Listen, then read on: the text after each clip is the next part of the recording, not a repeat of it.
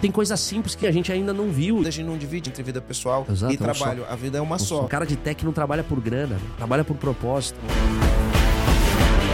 Está começando mais um podcast Empresa Autogerenciável, podcast que vai ajudar você, dono ou dona de uma pequena e média empresa, a tirar sua empresa do caos através de uma equipe autogerenciável. Meu nome é Rogério Valentim. Meu nome é Marcelo Ramos. E eu sou Marcelo Germano. Gente, antes da gente começar aqui, eu quero pedir para vocês prestarem atenção num recadinho que eu tenho aqui, ó. Quero saber se esse podcast estiver contribuindo com você. Eu quero também te convidar para seguir o EAG no site do EAG, www.eag.com.br. Lá você pode encontrar mais conteúdos, conteúdos focados em domínio pessoal, cultura, liderança, gestão, tração. Então, segue a gente, entra no site, acompanha os conteúdos que tem lá, que também vai te ajudar nesse propósito. No episódio de hoje aqui, gente, a gente tem o Marcelo Ramos. Ele é empreendedor publicitário de formação, há mais de 20 anos trabalha com foco em inovação e liderança de alta performance. Ele também foi fundador da agência Mestiça, é uma agência independente que foi ranqueada como uma das 50 maiores agências pelo Ibope Cantar. Além disso, ele é sócio fundador da Swile. Ele já vai explicar já o que significa Swile. É um processo muito louco, muito legal. É a primeira carteira de benefícios flexíveis criadas no mundo, que hoje é uma worktech global com o título de unicórnio. Para quem não sabe, unicórnio significa que a empresa é avaliada em mais de um bilhão, com B de bola, de dólares. Isso é um processo muito louco, né? Quem já viu um unicórnio passando por aí? Já viu, meu fã? Hum? Já, já, vi, já vi, já vi, então, gente, ó, o nosso convidado de hoje aqui não tá para brincadeira, não. Ele vai entregar o jogo, vai contar pra gente, dividir todas as histórias de como ele fez para sair do absoluto zero e ter um unicórnio. E eu tô mais. Acho que eu tô mais curioso do que os, os comandantes para saber como ele fez isso. Então, vamos lá, meu fã. Por que, que você trouxe o Marcelo aqui? Bom, acho que eu teria vários, vários motivos, né? E quero entender os bastidores, porque quem vê palco não vê bastidor, né? A gente gosta muito de falar isso daí. E também porque, assim, ó, ele empreendeu num negócio que tinha é, grandes empresas, já atuava em grande. É, não, não, era um mercado que não existia, né? Era um mercado que existia e era dominado por grandes empresas. Era dominado por empresas bilionárias, né?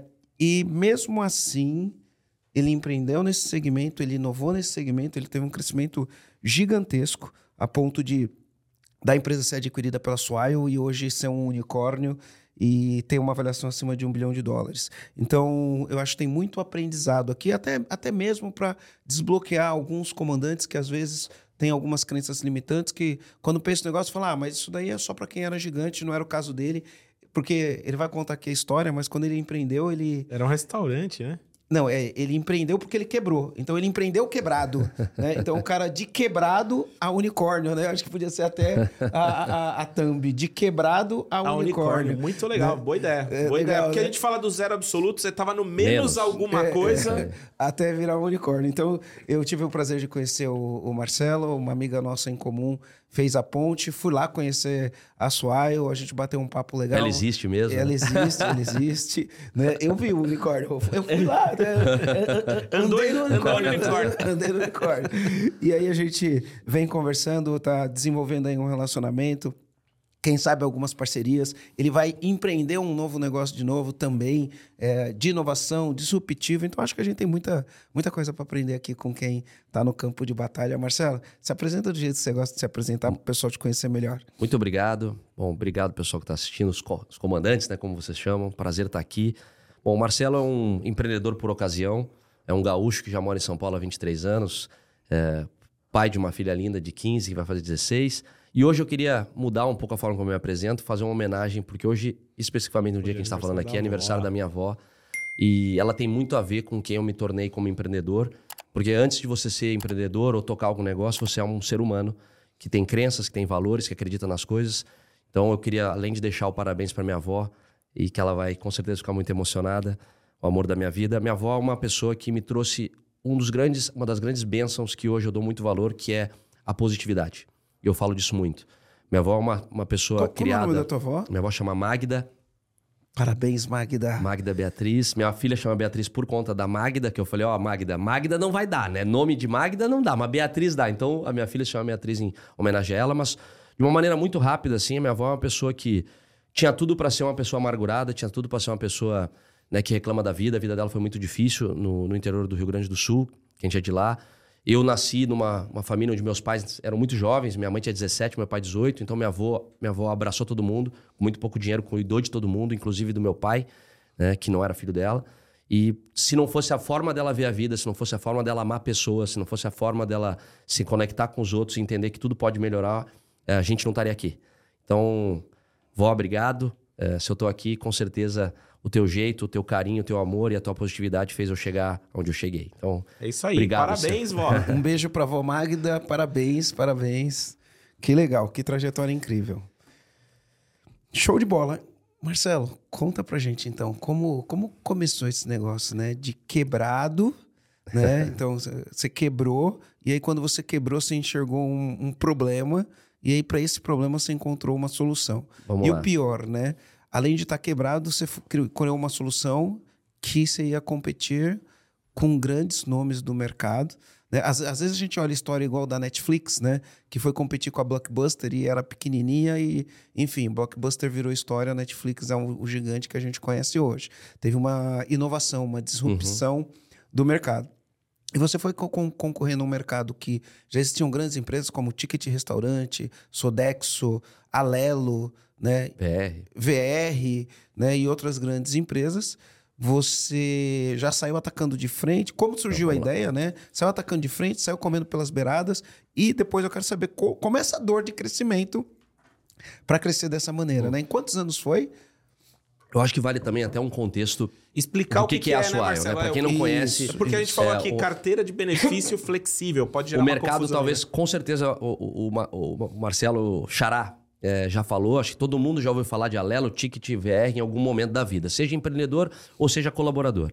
E o contexto de uma empresa de benefício flexível ou desse segmento é a Swile é uma empresa de benefício, é um mercado B2B, um mercado corporativo, no qual toda empresa que contrata, muitas vezes até independente de qual regime de contratação, virou cultural no Brasil o colaborador ter vale refeição, vale alimentação. Para que a gente até contextualize isso, é a primeira lei relacionada à CLT. Uma lei de 1976, que é o incentivo de que a empresa entregue valor eh, de gêneros alimentícios para que o colaborador garanta a subsistência alimentar. Né? Então, começou lá em 1976 e até 2017 não mudou. Era a mesma lei. Então entra um pouco nesse contexto, sim, um mercado muito estagnado, muito antigo, cultural, em qual toda empresa que contrata, pequena, média ou grande, dá vale alimentação, vale refeição. A Swile é isso, é uma empresa de vale alimentação e refeição, como o nascimento, né? Como, é, como origem. Como origem. Já chegou brigando, lutando no ringue com Mike com, Tyson. Com gigantes. E Anderson né? Silva, né? E, e, e, em cima do que você falou, é, a minha jornada como empreendedor em, até 2016, ela já estava solidificada na área de comunicação. Né? Eu sou, como é, foi dito aqui, sócio de uma agência, comecei, essa é a minha formação, né? eu sou publicitário por formação. Mas, de novo, eu trago para cá alguns ensinamentos de vida e um deles está relacionado à positividade, que eu traduzo numa premissa de indignação positiva. Eu, eu tenho uma tendência de olhar para tudo que é ruim e achar uma forma de me indignar, mas olhando para o lado bom. Como é que eu saio daqui melhor? Como é que eu. Né? E aí, eu acho que já é alguma coisa que a gente pode começar trazendo para o comandante que está assistindo. Quem vai empreender, quem está montando um negócio, vai ter todo dia um negócio ruim. E a gente, pela teoria da negatividade, tem a seguinte premissa: nosso dia foi 98% bom, 2% ruim. A gente dorme pensando no problema, a gente pensa no problema, a gente remoe o problema, mas peraí, foi 2% ruim, 98% bom. Mas parece que foi tudo ruim tudo porque a gente ruim. fica focado no 2, Então, né? primeiro, primeira dica que eu falo, que eu acho que me, me persegue e eu, eu sigo né, com esse contexto é exerça a positividade. E exercer a positividade é exercício mesmo. É chegar todo dia à noite e falar assim, ó, o que, que foi bom hoje? O que, que me fez ser feliz? O que, que me fez melhorar? O resto, deixa numa caixinha de resolução. Eu vou ter que resolver de um jeito ou de outro. Se é 2%, 3% ou 4% de problema, ele está ali para ser resolvido. Eu foco na positividade, eu sou melhor no dia seguinte. É provado em pesquisa. É, chega a tratar a depressão leve você exercitar a positividade. Então, acho que esse é um primeiro passo. Né? Eu sempre olhei para a vida Sabe, dessa maneira. Uh, aqui eu tenho... Eu fiz... Antes de eu montar o EAG, eu fui buscar minhas referências, né, benchmarking, para entender como eu ia estruturar o EAG. Eu fiquei dois anos buscando referências. E eu fiz um treinamento nos Estados Unidos que numa empresa chamada Strategic Coach. Fiquei dois anos nesse, nesse processo. E lá eu aprendi um ritual. E era um ritual. A, é, a gente mantém o nome original, né? Que é Positive Focus, foco no positivo. Então, toda reunião que a gente faz na empresa, a gente tem como um dos valores nossos a gratidão. Toda reunião, antes de iniciar a reunião, a gente fala três coisas pelo qual a gente é grato. Isso é para a empresa, para a empresa É, toda. Toda é muito- exatamente isso. Começa a reunião falando. E no final do dia, eu deito com minha filha na cama, a mais nova, eu deito com ela até ela dormir, depois vou para minha cama. E eu faço o ritual da, do Positive Focus com minha filha todo É, santo dia. Quem, tem, quem consegue e, e quem botar isso no hábito, com certeza vai ver coisas positivas saindo dali. E, e só qual é a conexão disso com o conceito do quebrado até um unicórnio, né? A história de- do quebrado tem a ver com, de fato, a gente fechou um restaurante por conta da operação não estar funcionando. Eu, eu cheguei a investir nesse restaurante em 2016 e com o conceito de, peraí, vamos entender o que eu posso fazer para melhorar aqui. Eu descobri o mundo do Vale Alimentação para quem tem a barriga no balcão. Então, como empresário, que eu já era na época, eu dava vale para meus colaboradores e já tinha recebido também em algum momento da vida, só que eu não tinha visão de como que é o restaurante recebendo vale. Quem eu- é pago com o vale. Quem é né? pago com vale. Então, olha só que, que, que coisa engraçada. Chama benefício, né? Já tem uma premissa de, peraí, beneficia quem? A empresa escolhe quanto você vai usar, como você vai usar. Exemplo, Um dia restaurante, um dia mercado, né? Vamos... Lembra que o, meu- o modelo ele é normalmente dividido em vários cartões. Então, se parar para Eu- eu pensar da friamente... época- eu sou da época papel. era o papel, Era o papel. destacava o Mas papelzinho. o ponto aqui até em questão, Xará, é o modelo não mudou, só mudou o meio. Era o papel, virou cartão. Vários cartõezinhos, você pode usar, só que tem um saldo separado, você não pode, enfim, um monte de regrinha. Só que pior ainda é, então a experiência é um produto commodity, você tem que dar, é obrigação dar, porque você quer se beneficiar da parte tributária e o, e o colaborador não é descontado e a empresa também não paga imposto de folha, certo? Isso. E- mas eu acho que o principal lance do benefício é a empresa ficar mais atraente para atrair Exato, talentos. retenção de talento, sempre É, foi, né?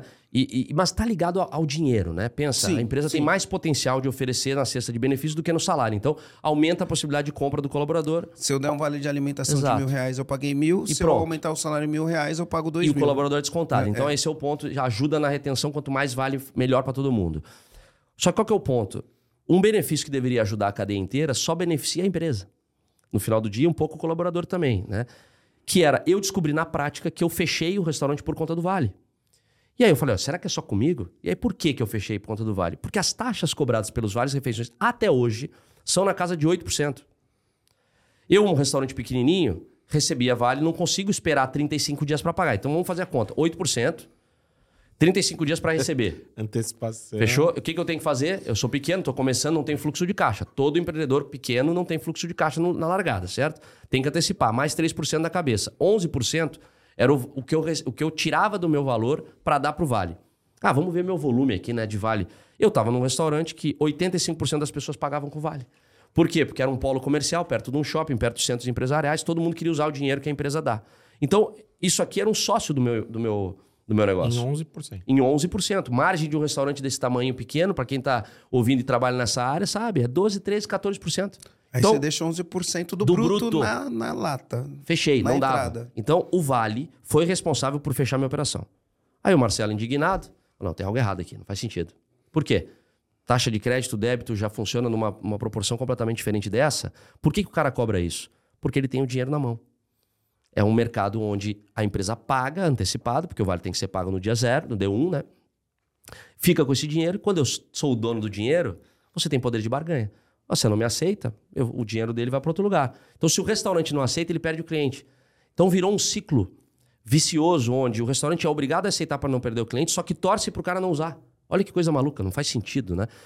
E isso me indignou. Eu não entendi o porquê. Eu fui ver se as, eram regras e não eram regras, não eram leis, nada. Era simplesmente uma operação que há muitos anos estava no mesmo modelo de negócio, estagnada, ganhando muito dinheiro e sem inovação.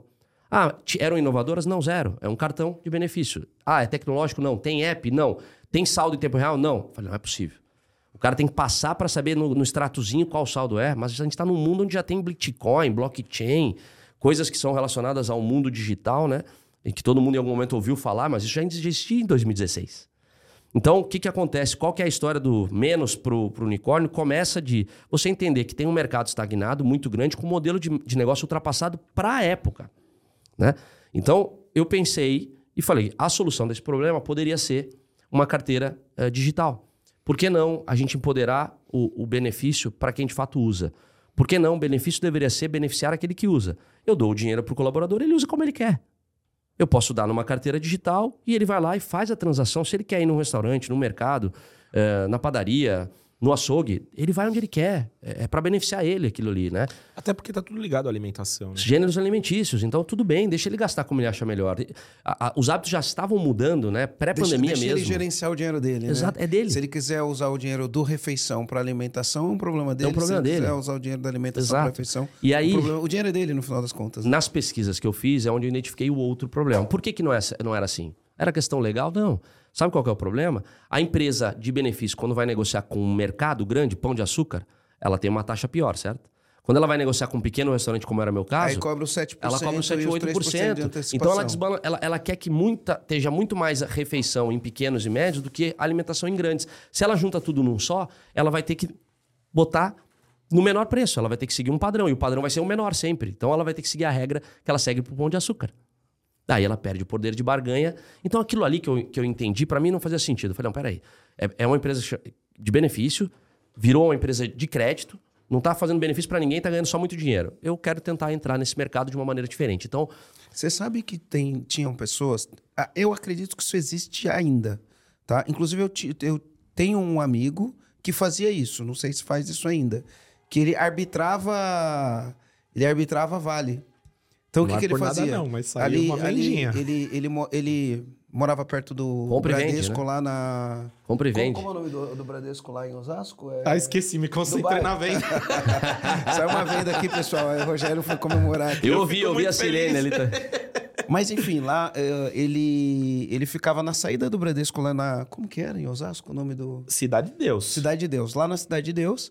E aí os funcionários do Bradesco recebiam um vale, ia lá, dava pra ele, ele dava dinheiro pras pessoas.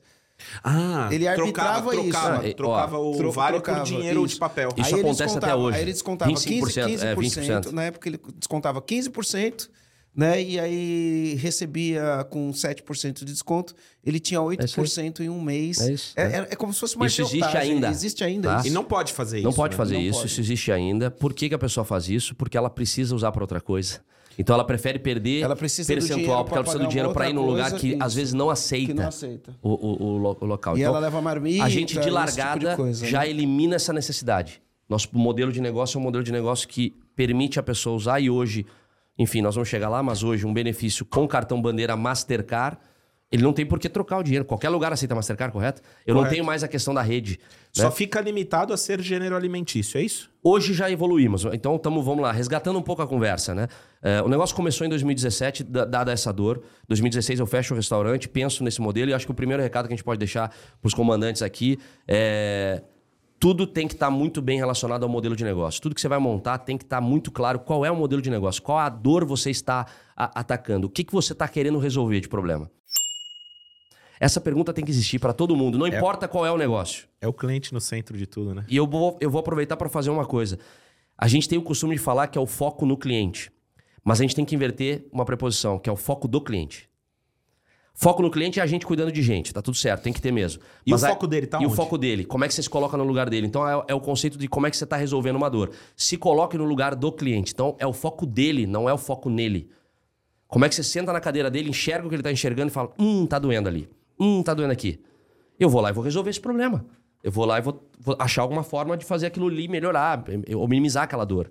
Então até, isso é um. é até um exercício de empatia, por isso que a ferramenta chama mapa da empatia, né? né?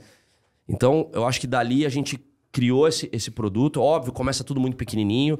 É, tive a possibilidade, eu acho que tem também um adendo ali, é, de conseguir construir isso dentro de, de um escritório que eu já tinha, de a solução foi desenhada lá dentro. E aí começa a jornada de desafiar os grandes, né? Que eu acho que tem tudo a ver com um modelo de disrupção, de que todo mundo que chegou disruptando ou criando uma... é, Vamos comemorar junto aqui. Mais uma Mais vez. uma, mais uma, mais uma, mais uma. Posso falar? Eu tenho que vir mais aqui. Meu, convida ele mais vezes. posso falar aqui, ó. Eu tenho uma... Quem tá no podcast com venda aqui, anota aí, comandante, é 5% de comissão pra quem tá no podcast. Dona Magda, seu neto é demais. Pro comandante que não sabe, toda vez que a gente faz uma venda aqui, a gente tem rituais, são rituais da, da, da nossa cultura. Então, a gente, toda vez que bate- faz uma venda, a gente bate um sino E aí agora o pessoal comprou uma corneta, né? Como é o nome daquele? Aquilo é vuvuzela. Uma vuvuzela. Resgatou 2014, né? Isso. Da- Então a gente bate o sino e toca a vuvuzela aqui. Os vizinhos ficam loucos. Mas tem vizinho que gosta. Outro dia a vizinha veio falar pra mim: Pô, eu gosto. Que porque- saudade, é. Ela eu- não queria que gosto- batesse no chão. É, porque, porque antes a gente batia o pé no chão. Aí começaram a reclamar, a gente parou. É, tem que botar vocês no primeiro andar daí, então não dá pra ser. É, é, a gente tá no segundo, né? A gente tá no segundo. Enfim, vamos, vamos voltar Desculpa, vamos retomar. Bora. Dá, É, dá da- pra voltar, daqui a pouco a vai- gente vai Bora, para, ficar bora, vai bora, sair bora. mais uma vendinha. é. Vai sair mais uma vuvuzela daqui a pouco, a gente para de novo. Bom, mas eu acho que o, o- o recado que tem que ser dado aqui, talvez até que está dentro da nossa conversa, é todo mundo pode criar um modelo de negócio e desafiar alguma coisa que está acontecendo há muito tempo, é, se se colocar no- na posição do cliente, enx- enxergar e olhar de forma positiva, como a gente já falou, para resolver um problema. Acho que tudo vai se tornar um unicórnio? Não, mas pode. Esse é o ponto, né? Então, é, a questão de se tornar um unicórnio é, é simplesmente você não esquecer que sonhar grande dá o mesmo trabalho que sonhar pequeno. E aí está relacionado à crença limitante. O Marcelo pensou em se tornar um unicórnio? Não. Eu, eu, eu pensei em resolver um problema. Se tornar um unicórnio foi uma consequência. Então, a, a, a vontade de resolver um problema e me colocar na visão do cliente, realmente crescer e ter eh, alguma transformação de valor, me leva à possibilidade de criar um mercado desse tamanho. E aí você resolveu o problema de quem usa, que pode usar onde, onde quer usar, porque hoje você tem uma bandeira Mastercard. Então, o, o funcionário que recebe essa carteira de benefício, eu posso incluir vários benefícios lá: combustível, transporte, alimentação, Mobilidade, saúde, eh, saúde, educação. educação, coloco dentro do- das diversas carteiras, mas quem vai usar, usa ele da, de acordo com a própria vontade, vamos dizer Existem assim. algumas limitações que daí são limitações legais, e tudo bem, é uma questão de a gente ajustar isso, mas resgatando o, o negócio em si, né? O que, que é o negócio de benefício? É você entregar valor para o teu colaborador. Benefício alimentação, gêneros alimentícios é o mais conhecido, mas já existe, e principalmente desde 2017, já existia a nova convenção da CLT, que já permite às empresas darem benefício em cima de outros, outras categorias. Você tem, a- agora, né, a gente está vivendo, já aproveitando, Academia, home office, saúde, dentro, Academia. dentro de saúde e bem-estar, academia. eh, dentro de saúde e bem-estar entra inclusive Netflix e Spotify. você poder dar crédito para o cara usar isso em momentos de lazer. Então você tem mobilidade, saúde, educação. tem- Tipo, pagar um museu, um tipo pagar, parque. tipo ir para o cinema, tipo ir exatamente, né? Que legal. Farmácia. Então, farmácia entra dentro de saúde. Então, você tem oito categorias de benefícios já convencionadas pela CLT que você pode adaptar. O que, que acontece? Por que, que não se muda isso rápido? Por questão de hábito. É um produto, e a gente chegou num segmento, gente, que é importante vocês entenderem, que é a pessoa não sabe que ela precisa ainda. Porque é um produto que você está acostumado a ter, é, um- é uma commodity, né, como a gente chama. Ah, a empresa me dá, eu sou obrigado, eu recebo, é desse jeito. Chega um produto que traz um negócio diferente, ela precisa entender para querer. Então a gente teve que passar por esse processo de transformação. Eu preciso te explicar que você pode ter um produto melhor daquele que você está acostumado há muitos anos. Então, é, só que isso já é desde 2017. Nossa trajetória de lá para cá foi muito convencer e até se estabelecer juridicamente de maneira compliance, né, de maneira jurídica que pudesse ser vindo por mercado, porque imagina, uma lei de 1976 não contemplava celular. Até porque não tinha celular. Então, imagina você dizer que a partir de agora você coloca numa carteira de benefícios em celular, né? Com saldos e tal, e conectado num cartão bandeirado Mastercard. Então, a gente fez duas grandes inovações nesse segmento. De novo, não é tecnologia, gente, é modelo de negócio. Um, como é que você faz a gestão concentrada num lugar só no celular? Uma conta digital. Aí eu tive que ir lá várias vezes em Brasília e mostrar por que, que eu sou obrigado a colocar em vários cartõezinhos. Ninguém sabe responder. Então, a- como eu comecei a crescer, os incumbentes, né, os grandes do mercado, começaram a dizer que a gente era ilegal. Falei, mas por que ilegal? Não, porque não está dizendo na lei que pode. Falei, óbvio que não está dizendo na lei que pode. Uma lei de 1976 vai dizer que pode celular? Nem celular tinha. Só que também não está dizendo que não pode. E aí é um pouco da, da- do, do, né, do sentimento de falar, não, peraí, não está dizendo que não pode. Vamos brigar. Vamos brigar. Não está dizendo que não pode, porque não tinha como ser previsto um celular operando benefício, recebendo um saldo de benefício. E aí, depois de muitas idas e vindas para Brasília, né, uma história curta e engraçada, de um ano e meio, eu já estava com o meu processo parado, eu estava vendendo só para amigos e pessoas próximas que topavam o risco. Eu Já não tinha licença. desistir, né? Porque quem vê não, não, não, não Já entende tava o pensando vale em que foi desistir. isso daí, né? Ah, É a que gente já tinha o passou produto. Um tempão pra dar sorte. de repente. 2017 inteiro, na verdade, a gente tentou fazer, botou o produto de pé, todo mundo queria usar. e a gente não E conseguia era- aprovar. E era ganha, ganha, ganha, né? Ganha, a ganha, empresa que dava o benefício ganhava, o funcionário que recebia o benefício ganhava, porque ele poderia usar da, da maneira que ele achasse melhor. E as empresas que recebem por isso daí não ia Aí, pagar 11%. 2% pagamento quase instantâneo. 2% e recebe D mais 1. D D mais dois, né? D mais, D mais 2. E aí, indiretamente, indiretamente, essas empresas estão sendo pagas, estão gerando movimento e estão pagando impostos. É isso aí, não, exatamente. O nosso modelo é bom para todo mundo. A questão é tudo as pessoas entenderem, né? Enfim, a, a história que culmina Ó. na gente nascer legalmente, né? Comandante, deixa eu falar uma coisa aqui que é importante, porque você é pequeno, né, ou médio, você que está me, me assistindo, e, enfim, quando, quando a gente paga, por exemplo, aqui eu já, já, já decidi, vamos trocar o nosso, né? Vamos para Swile também, né? Mas o que que acontece? Quando a gente usa o, o- outro, outro modelo, né? é, Você paga antecipado, então o cara já colocou o dinheiro no caixa. E por você pagar antecipado, teoricamente, lá na ponta, lidando com o restaurante, com o mercado, com quem tem que lidar, ele tinha que levar esse benefício. Porque se eu receber antecipado, eu tenho que ter um custo menor. Não. O custo para quem está lá na ponta é mais caro. Então, quando você dá outra marca para o teu funcionário, né? O restaurante, o que está recebendo isso, ou a outra pessoa que está recebendo isso, vai receber com uma taxa gigantesca de desconto. Quando você dá o Swile, o restaurante que está lá na ponta vai receber um preço justo pelo trabalho dele. Esse vai ponto é um muito importante. É. Hoje, Então, Xará, é você que é beneficiado, teu funcionário que é beneficiado, e o, o- o restaurante, o comércio na ponta, que é dono de pequena e média empresa, e você sabe, a gente paga muito imposto, a gente paga muito encargo, aí a gente paga a taxa de antecipação de cartão, às vezes a taxa de antecipação de cartão ferra o nosso, nosso resultado, né? Então você está ajudando, inclusive, na ponta, a pessoa não ferrar o resultado E esse dela. ponto é muito importante. Hoje, uma das principais. Até hoje, tá? E ninguém quer participar de um mar vermelho, certo? Você, quer, você gostaria de participar de um negócio que quebra alguém? Não. Um pequeno, médio empreendedor? Não, né? Você quer ajudar esse cara. Sabe que você faz isso todo dia, não dando um produto como o nosso, dando um incumbente. Porque ele faz isso todo dia. Eu fiz parte de uma estatística que é mais impressionante. A cada dois anos, 50% dos empreendedores pequenos e médios de alimentação que fecham, fecham por conta do voucher como eu fechei. 50% dos que fecham a cada dois anos. Olha que coisa maluca. Você quer participar desse, desse mercado? Não, né? Ninguém quer. Se eu não. pergunto, não. Então, hoje, uma das principais abordagens é como o RH e o- o- a pessoa que nos contrata não sabe desse modelo. Quando a gente pergunta isso para ele e fala: Você sabia que, isso- que você participa disso? Você sabia que você faz parte desse mercado? Ela não sabe e ela não quer fazer. Então, uma das abordagens de venda que a gente tem é usar o problema em prol eh, de um benefício, de, de vender o, o nosso produto que é melhor para todo mundo, né? Enfim, acho que tem. Vou contar só essa, esse parênteses porque eu acho que é legal a resiliência que o empreendedor, o comandante aí tem que ter. Isso, eu fui durante aí. muito tempo pequeno nessa etapa, porque eu não podia vender o produto sem ter a licença do PAT. Então, 2017 até abril de 2018, a gente tinha uma operação de oito pessoas, nove pessoas. Era eu, quatro caras de, de tecnologia que estão comigo até hoje. Até hoje. Caraca. Tá? E outras pessoas, venda, era o Marcelo fazendo tudo. É o empreendedor, né? Segurando seis pratinhos e é bom em um ou dois. Esse E era eu durante você o ano. ia, batia na porta, Eu, prospecção eu ia no restaurante credenciar para entender a dor do cara, eu ia na reunião para vender, né? E eu tava dentro de casa cuidando da operação e olhando para a parte tech sem ser um cara de tech. Então, né, é- é- era, era, era isso. A tua estratégia, você começou local e Local. depois você... Foi só local? só- Local. Só, em São A Paulo? gente entendeu muito cedo que a gente tinha que tentar ser o melhor de um nicho. E a gente, como estava em São Paulo na Vila Olímpia, eu não conseguia me deslocar para outro lugar, eh, a gente travou uma premissa de falar: eu quero ser o melhor vale alimentação e refeição da Vila Olímpia.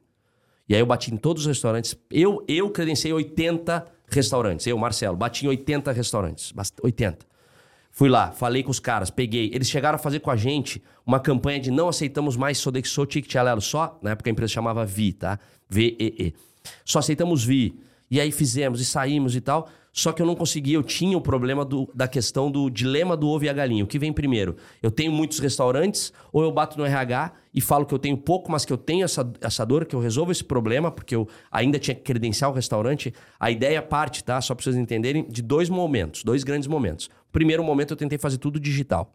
Então aqui tem um bom recado pro comandante tá aí. Desistir, dar um passo para trás para pegar impulso não é problema, vai acontecer. Né? Às vezes você tem uma ideia, uma disrupção, uma intenção de fazer algo e você entende que aquilo ali não está atingindo a escala que você precisa. Para, pit stop, tá na hora de parar, rever o que está acontecendo. Se precisar dar dois, três passos para trás, dê. Faça. Eu fiz. A gente começou a tentar fazer tudo digital, digital não deu. A gente ia no restaurante, o cara queria. Eu batia na empresa e ele falava: qual é a tua rede? Eu falava: ah, eu tenho os 80 restaurantes aqui da Vila Olímpia. Ah, mas e se ele for viajar? Ah, volta quando você tiver uma rede maior. Então ele era convencido do propósito, ele era convencido do modelo de negócio, mas ele Hum, eu não perco o emprego porque eu tenho alelo. Você ainda não tinha ca Mas eu perco o emprego é. se a vida é um problema pro meu colaborador. E aí eu me coloquei aonde? Na, na dor do cliente, na visão dele. Porque focado nele eu já tava. Eu já tinha um produto bom, já tinha o melhor modelo de negócio, eu já tinha o melhor propósito. E ele mesmo assim não fechava meu É negócio. que 2% do problema poderia fazer E, esse, dar- e fazia uma diferença grande porque ele tá sentado numa mesa, ele não quer um colaborador batendo lá dizendo, ó, perto da minha casa que eu tava acostumado a usar, vi, não, não tem. Tem aqui na Vila Olímpia, mas lá no Brás não tem. Hum. Dois passos para trás, pensa, replaneja. E se nós tivéssemos um- uma abrangência da Mastercard? Puta, aí resolvia. Vamos meter um cartão bandeirado Mastercard? Vamos. Como é que faz? Não sei, vamos ver. E aí vai. Então, óbvio, tô contando né, né, de uma maneira rápida, mas foram dois grandes momentos da nossa jornada. Esse da, da, dis- da disrupção do modelo de negócio através de um método digital e da segunda disrupção do nosso próprio método, que é colocando um cartão bandeirado. Volta para trás, eu não queria ter o cartão, mas o cartão me possibilita a abrangência.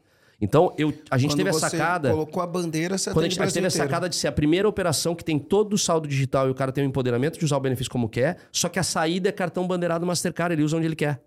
Cara, me conta isso. Como é que foi? Você, tipo, ligou pra Mastercard? Não, aí- E aí, Mastercard? E aí eu vou chegar agora nos dois grandes gatilhos para a gente poder acontecer. O primeiro era, eu antes de falar com a Mastercard, precisava ter a licença de operar no PAT.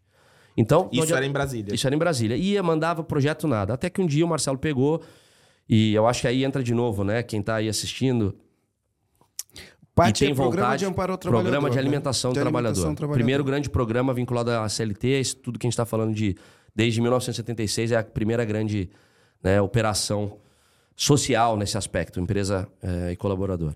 Pega o Marcelo um voo, vai para Brasília e fala, "Não, vou resolver isso. E aí, cara, graças a Deus é tudo lá. E me desculpem, mas é tudo meio bagunçado. Chegou o Marcelo lá no Ministério do, do Trabalho, na época tinha o Ministério do Trabalho, e agora voltou, mas enfim. Entrei lá e fui entrando, Xará. Não tem muito crachá, não tinha catraca. Marcelo foi indo, onde que é o pátio, onde que é o pátio. Cheguei lá, eh, não vou falar o nome da pessoa. Ela, apesar de ter sido... Ela foi muito bacana, mas para não expor, a pessoa em questão, na época, cuidava do meu processo. Perguntei quem era, não tá, não chegou. Sentei numa poltroninha, esperei. Toda moça que passava, eu levantava e falava, fulana? Não. Até que, de repente, era fulana. Peguei ela pelo braço, obviamente muito educada, educadamente, no, bom sentido da palavra. Falei, por favor, me dê uma oportunidade, eu preciso te mostrar meu projeto.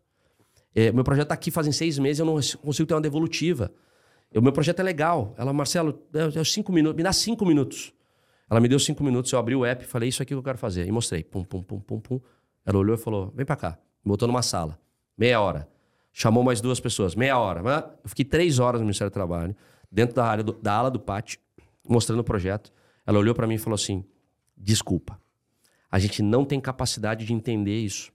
A gente, isso é um projeto muito novo, é uma coisa muito diferente do que a gente está acostumado. E no papel, a gente não entendeu que é isso tudo. Teu projeto está aprovado, me dá um tempo, ele vai aprovar. Isso era final do ano de 2017. E aí, depois de todos os trâmites, a gente recebeu o PAT, a aprovação do PAT em abril de 18. Então, a gente conseguiu, depois dessa reunião. Nossa, ainda passou janeiro. Ah, não. Aí é burocrata, né? Tem que aprovar, tem que passar, tem que ir de novo, tem que pegar a empresa, enfim, os sócios têm que irem. né? Conseguimos. E durante esse tempo, Eu conta só pra fiz- pagar, Todas as contas para pagar, conta pra pagar e investindo, né? dinheiro pouco pra dinheiro receber. pouquinho, e aí a gente começa a vender. Só que aí, nesse meio do caminho, eu contei, já contei a história. Quando eu consegui o ok, eu precisava viabilizar a dor de onde eu tenho rede. Porque eu tenho agora, então, o aspecto legal. Posso vender o meu produto, certo? Mas eu vou vender, eu continuo na barreira de legal, Marcelo, você tem um baita modelo de negócio, volta aqui quando você for maior. Mas eu preciso de você para crescer lá também, então é aquela, era aquela, né? se você não entrar, como que eu cresço, né? Como é que eu vou no restaurante e faço o cara me aceitar dizendo que não tem ninguém também? Porque tem esse lado, né? O, o cartão resolveria dois problemas. Um, eu não faço crescimento à toa, eu não vou no restaurante sem ter volume, porque eu só vou, eu vou saber onde ele vai usar, e eu consigo me relacionar com os restaurantes que têm mais volume, e aí a gente cresce em conjunto. Faz ação em conjunto, promove o colaborador em conjunto e faz tudo isso. Então, quando a gente colocou a ideia do cartão, aí foi a segunda grande, o grande gatilho. Como é que a gente faz para a Mastercard aprovar? Bate na Mastercard, ninguém atende, ninguém faz.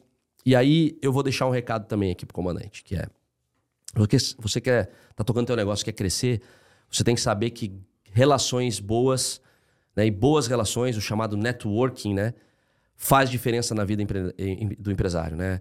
É, ninguém sabe o dia da manhã. Ninguém sabe o que pode ser. E você tá num ambiente e ser uma pessoa positiva, ser uma pessoa agradável, ser, né, transparecer boas energias e tá né, num ambiente ou transformar um ambiente num ambiente feliz, marca as pessoas.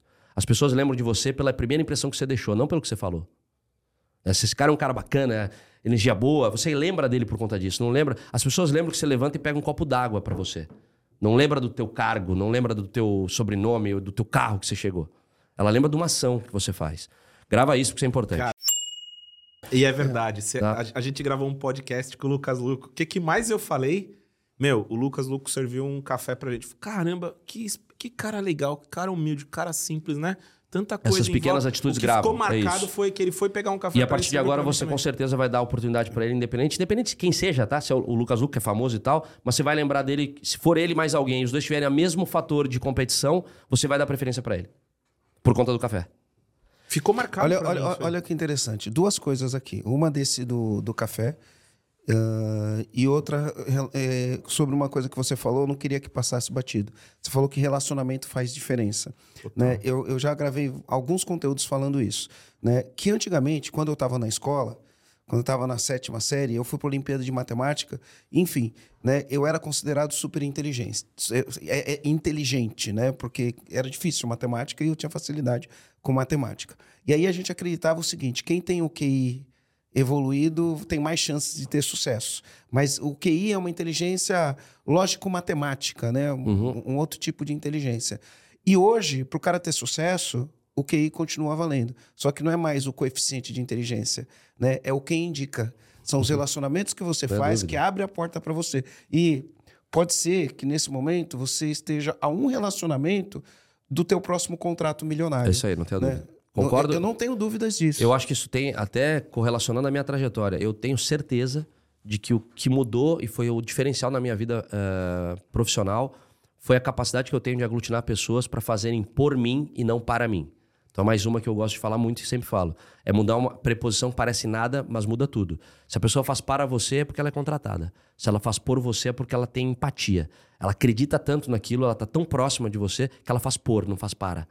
Então, você criar um ambiente de trabalho e um, um espaço onde a pessoa faz por você é o grande passo de você ter alguém que está comprado com o seu sonho, que vai lutar com você. Muitas vezes está remando para um lugar nem sabendo onde, mas acredita que é o destino certo. Né? Legal. Então, é, Aí- nesse aspecto aqui, voltando o gancho da, da Mastercard, eu tive a oportunidade de jogar futebol uma vez num evento é, que reunia grandes empresários. Eu era um molecão, mas fui jogar porque eu trabalhava na empresa que organizava e me botaram para jogar. Eu joguei no time de um gaúcho de Erechim, que foi um- uma sumidade na Mastercard. Chegou a ser presidente mundo da Mastercard e eu já deixo aqui meu agradecimento, que é o Gilberto Caldarte. E a gente jogou bola no mesmo time, a gente ganhou. E futebol, esporte, a relação tem a ver com isso que a gente está Ajuda falando. demais, né? Você se conecta, né? É, nos conectamos, ficamos ali. E eu tinha gravado por algum motivo, acho que o LinkedIn, alguma coisa dele.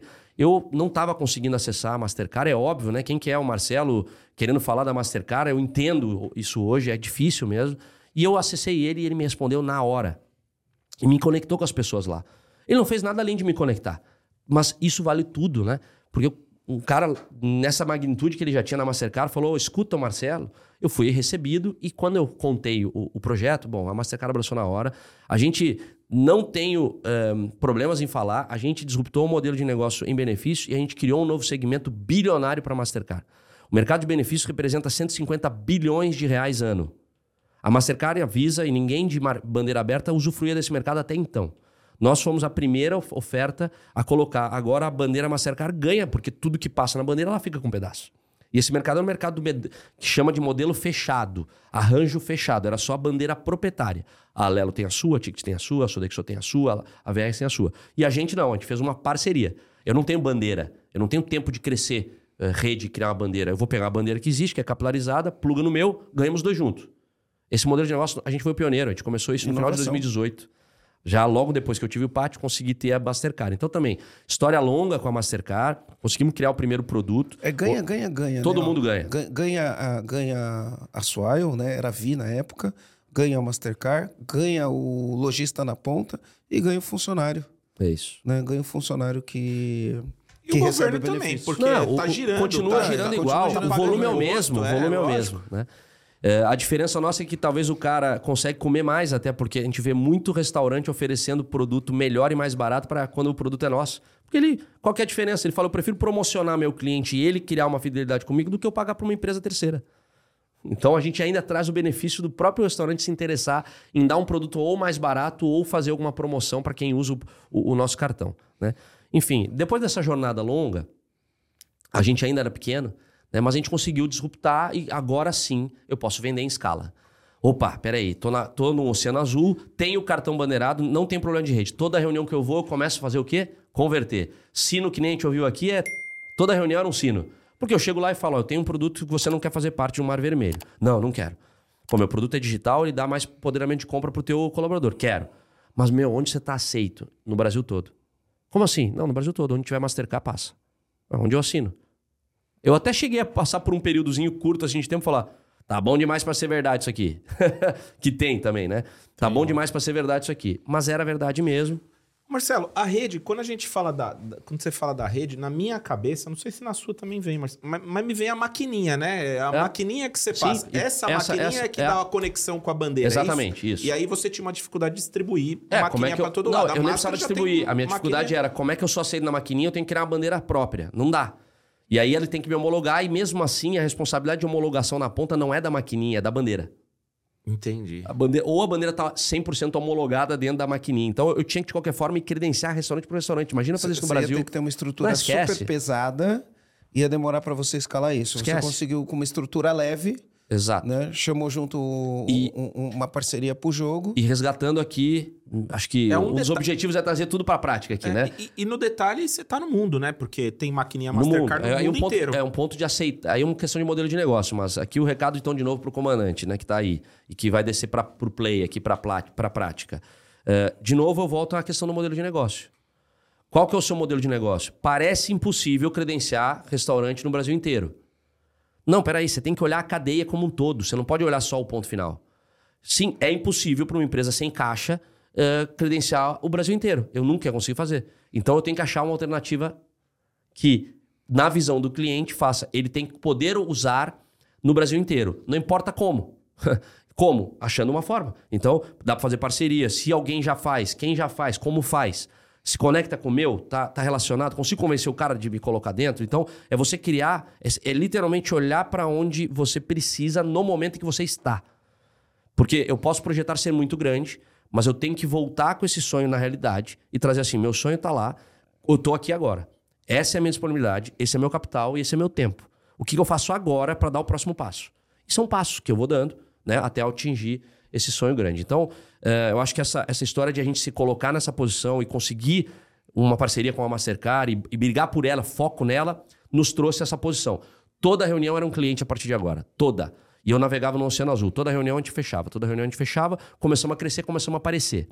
E aí entra um pouquinho também da, da nova onda de resiliência que a gente teve que passar. O Marcelo, que aqui vos fala, é um empreendedor por ocasião começou a vida sem nada, pequenininho, fazendo um negócio pequenininho na faculdade, empreendendo, crescendo. Então a minha visão de dono é a visão que eu acho que todo mundo pequeno tem. Qual que é o segredo de qualquer negócio? Tem que entrar mais dinheiro que sai, né? É a conta do padeiro. Eu tenho que ter mais dinheiro do que vai sair no final do mês. É tudo, é o que a gente persegue. E, e é isso mesmo. O que, que eu preciso fazer para fazer isso? Qualquer coisa que faça entrar mais dinheiro que sai. E na medida que eu tenho mais margem, eu consigo mudar essa minha ótica e estruturar mais minha empresa, chamar mais gente conseguir ter gente melhor do que eu para fazer coisas que eu estou fazendo até então. Então essa era a minha visão. Eu fui fazendo isso. Só que acontece, eu não sabia jogar o jogo de startup. E eu era uma. Então eu vim fazendo esse modelo pequenininho, fui fazendo, fui crescendo, consegui tudo isso. Em 2019, final de 18 para 19, quando a gente conseguiu essa, essa disrupção do mercado e cresceu, é natural que as pessoas vejam o seu, o seu produto e queiram fazer igual. Eu comecei a ter competição, concorrência, chegou concorrência no nosso mercado. E aí, eu sempre fui adepto a ser concorrência sadia, até porque você fazendo alguma coisa sozinho, você é um maluco. Quando vem gente e começa a fazer aquilo que você está fazendo também, significa que você não é tão maluco assim. né? Ou são dois malucos. Exato. Mas você começa a ser visto no mercado e fala, ó, tem, Claro. acho que tem alguma coisa aí. Porque senão você é muito visto com aquela coisa, ah, Tem alguma coisa errada aí. Como é que alguém não pensou nisso antes? Eu tenho um negócio que eu falo hoje, né, com o status que a gente atingiu, que é: se você está fazendo um negócio que alguém olha e fala, ah, mas isso aí não dá para fazer, não. Se não alguém já tinha pensado antes, você está no caminho, viu? Faça que você está no caminho, porque é uma das grandes primeiras premissas da, da disrupção. Tem coisas simples que sim, a gente ainda não viu e que vai ser feito. Hoje você para pra pensar, meu, como, como assim, cara? Eu tinha que ligar para um teletaxi. Né? Como assim eu tinha que eu tinha que ficar indo pegar fita, né? Então, assim, é isso. A gente tem que olhar para as coisas simples e, e, isso faz diferença. Então, onde começa o meu problema? O segundo grande problema, que quase fez a gente quebrar, tendo criado o segmento, tendo inventado isso daí, e que me fez entender que, e indo de trás para frente, ego não combina com resultado. Você tem que escolher o que, que você quer. Ego não combina com resultado. E isso foi o que quase me aconteceu. E eu aprendi na dor, e graças a Deus deu certo, mas a gente começou esse negócio, foi disruptor. Chegou concorrência, eu falei, beleza, a gente tá um ano, dois na frente, chegamos lá, deixa esses caras. Só que esses caras chegaram super capitalizados, sabiam jogar o jogo de fundo de investimento e captaram muito dinheiro. Quando eu vi as notícias, falei, nossa, que animal, né? Vou captar também. Comecei a bater na porta de fundo. Não conseguia captar. Eu falava, ué, mas. E aí eu falo do ego. Eu falava, mas peraí, como não consigo captar? Eu que inventei. Eu fiz. A gente começou. Eu sou bem maior que os caras, sou 10 vezes maior que quem tá começando. Né? Porque, pô, como assim? Não, não dá, não dá. Várias reuniões e nada, eu comecei a falar: tem algo errado, o que, que, que eu não tô enxergando? Um dos fundos foi muito legal comigo, abriu meus olhos e falou, no final da reunião, falou, eu falei, cara, mano, eu até falei, eu, falei, eu não tô entendendo o que tá acontecendo. Que, que, por quê? É, a gente é melhor, a gente tem um produto melhor, no sentido de a gente tava mais tempo, né? Então, ele falou, Marcelo, você tá com a ótica errada. Você tá dizendo que você é Quantos clientes você tem? Ah, eu tenho 15 mil clientes, usuários, né? Quantos que o cara que está chegando tem? Ah, acabaram de chegar, 500, nem mil. Eu sou 15 vezes maior, meu produto é mais evoluído. Tá bom, qual que é o mercado que você está atuando? Qual é o tamanho desse mercado? Quantos, quantos clientes tem o, líder? 5 milhões. Então, olha só. 5 milhões de clientes para 15 mil ou mil é a mesma coisa. Então, olha só. Você a visão você era do... muito maior que o cara, mas. Eu era muito maior nesse micromundo. A gente tem que ampliar o aspecto de visão quando a gente quer fazer um negócio muito grande. A gente tem que se preocupar com o um mundo maior. De novo, óbvio que você tem que fazer step by step, você tem que dar passo por passo, mas você tem que se preocupar em saber aonde você vai jogar. E eu tava jogando num jogo de milhões, milhões de clientes, eu tinha mil clientes. Mas você tava se comparando com o negócio comparando muito com o negócio menor, micro. E aí o cara não enxergar uma é possibilidade isso. futura. E qual que é o lance? Para eu ter 5 milhões, o que, que eu ia precisar? Capital. E os caras tinham e eu não. Então é óbvio que eles iam me passar. Porque eles têm capital eu não. O produto é pior, não importa. Ele ia ter capital eu não. Ele ia mandar no jogo. E aquilo ali fez cair minha ficha. É... Eu olhei para cima e falei: não é possível, é capaz que a gente morra na praia tendo criado o segmento, tendo criado a ideia, tendo feito o projeto. E, cara, o que a gente fez? A gente começou a correr atrás e falou: ó, já que o fundo de investimento não está aberto mais para gente, porque eu descobri na dor que esse mercado é um mercado que se fecha. Grandes fundos investem em uma ou duas ideias, não mais que isso, os outros esperam para saber como o mercado vai, vai atuar. E ainda bem, de novo, nessa ótica aqui, eles estavam já feito a aposta em dois concorrentes, então eu não conseguia fundo. Então, ou o Marcelo vai ter que ir para um player estratégico ou achar uma alternativa de sobreviver de outra maneira. A gente roda mais um tempo, chega a pandemia. E quando chega a pandemia, eu brinco que, infelizmente, mas por conta da pandemia, o nosso modelo de negócio se ratificou. É, para mim e para os concorrentes, eu acho que se existia dúvidas ou medos das empresas ainda na briga por isso aqui é um projeto legal ou não legal, ó, oh, gente, a gente tem o PAT, ah, não, mas na lei não fala. Porque daí você começa a incomodar, acho que tem um negócio interessante. Quando eu nasci com a ideia, a primeira coisa que eu fiz foi bater no concorrente, tá? Eu, eu fui lá e falei: olha só, eu tô com uma ideia. Deixa eu ser para você a alternativa ao seu negócio. Investe em mim. Né? É, você já conhece esse negócio. Deixa eu fazer uma coisa alternativa. O, o incumbente ou o grande tem a oportunidade de entrar numa ideia nova. Ele Foi tá. aconteceu com a Netflix. Né? Ele tá focado na, na margem, acha que ele é. E aí, de novo, é aquela mensagem. Ele acha que ele nunca vai quebrar, que nunca vai ter problema. Aí você nasce, ele não te investe, não quis. Nenhum, dos, nenhum deles quis. Você começa a aparecer pro mercado, o cara fala: ah, Isso aqui não vai dar certo, vamos tentar quebrar. Aí o movimento dele é tentar dizer que você não funciona, que você é ilegal, que você não pode. Aí você tem que né, quebrar esse estigma de que você pode sim, que ele está dizendo isso porque ele quer manter uh, apenas um no jogo. E aí a gente vai passando por essa etapa. Até a etapa que você fica grande demais e ele não consegue mais te comprar.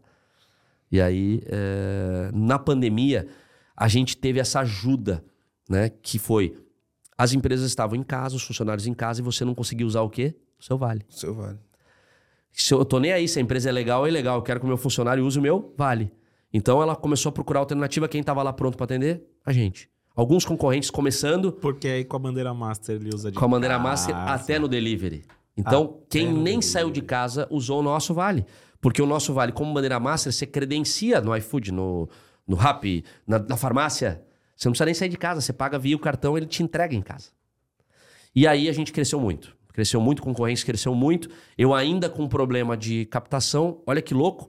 Em final de 20, aí foi 20, eu não tinha conseguido captar, eu ainda estava com essa dor. Eu tinha, para sobreviver, a possibilidade de fazer uma, um- uma parceria estratégica com um banco digital, que foi o único, e alguns que eu consegui né, achar o negócio, mas a gente tinha dinheiro para pagar salário até abril de 21. E eu cresci 10 vezes em 20. A gente terminou o ano de 2020 com 30 Crescimento suga caixa, né? né? Suga a caixa, cresce, eu não podia parar de crescer, porque era a única alternativa de eu tentar ainda me manter vivo. E a gente foi pro mercado e falou: bom, de novo, ótica do problema, né? Não consigo captar com fundo de investimento, não tenho capital próprio para seguir em frente. Banco também não vai me emprestar quantia de dinheiro suficiente, tem que ser alguém que acredita no projeto no longo prazo. Quem faz isso? Players estratégicos. Então, se eu não tenho capital de fundo de investimento, quem é o player que se beneficia, beneficia do meu modelo de negócio? Banco já faz isso com o, o modelo tradicional, certo? Então, a distribuição de produto de vale-refeição é muito feita por banco. Banco do Brasil faz paralelo, Bradesco também, aí etc. Quem pode fazer a distribuição do meu produto? Aí eu pensei, então eu vou criar uma ferramenta de canal.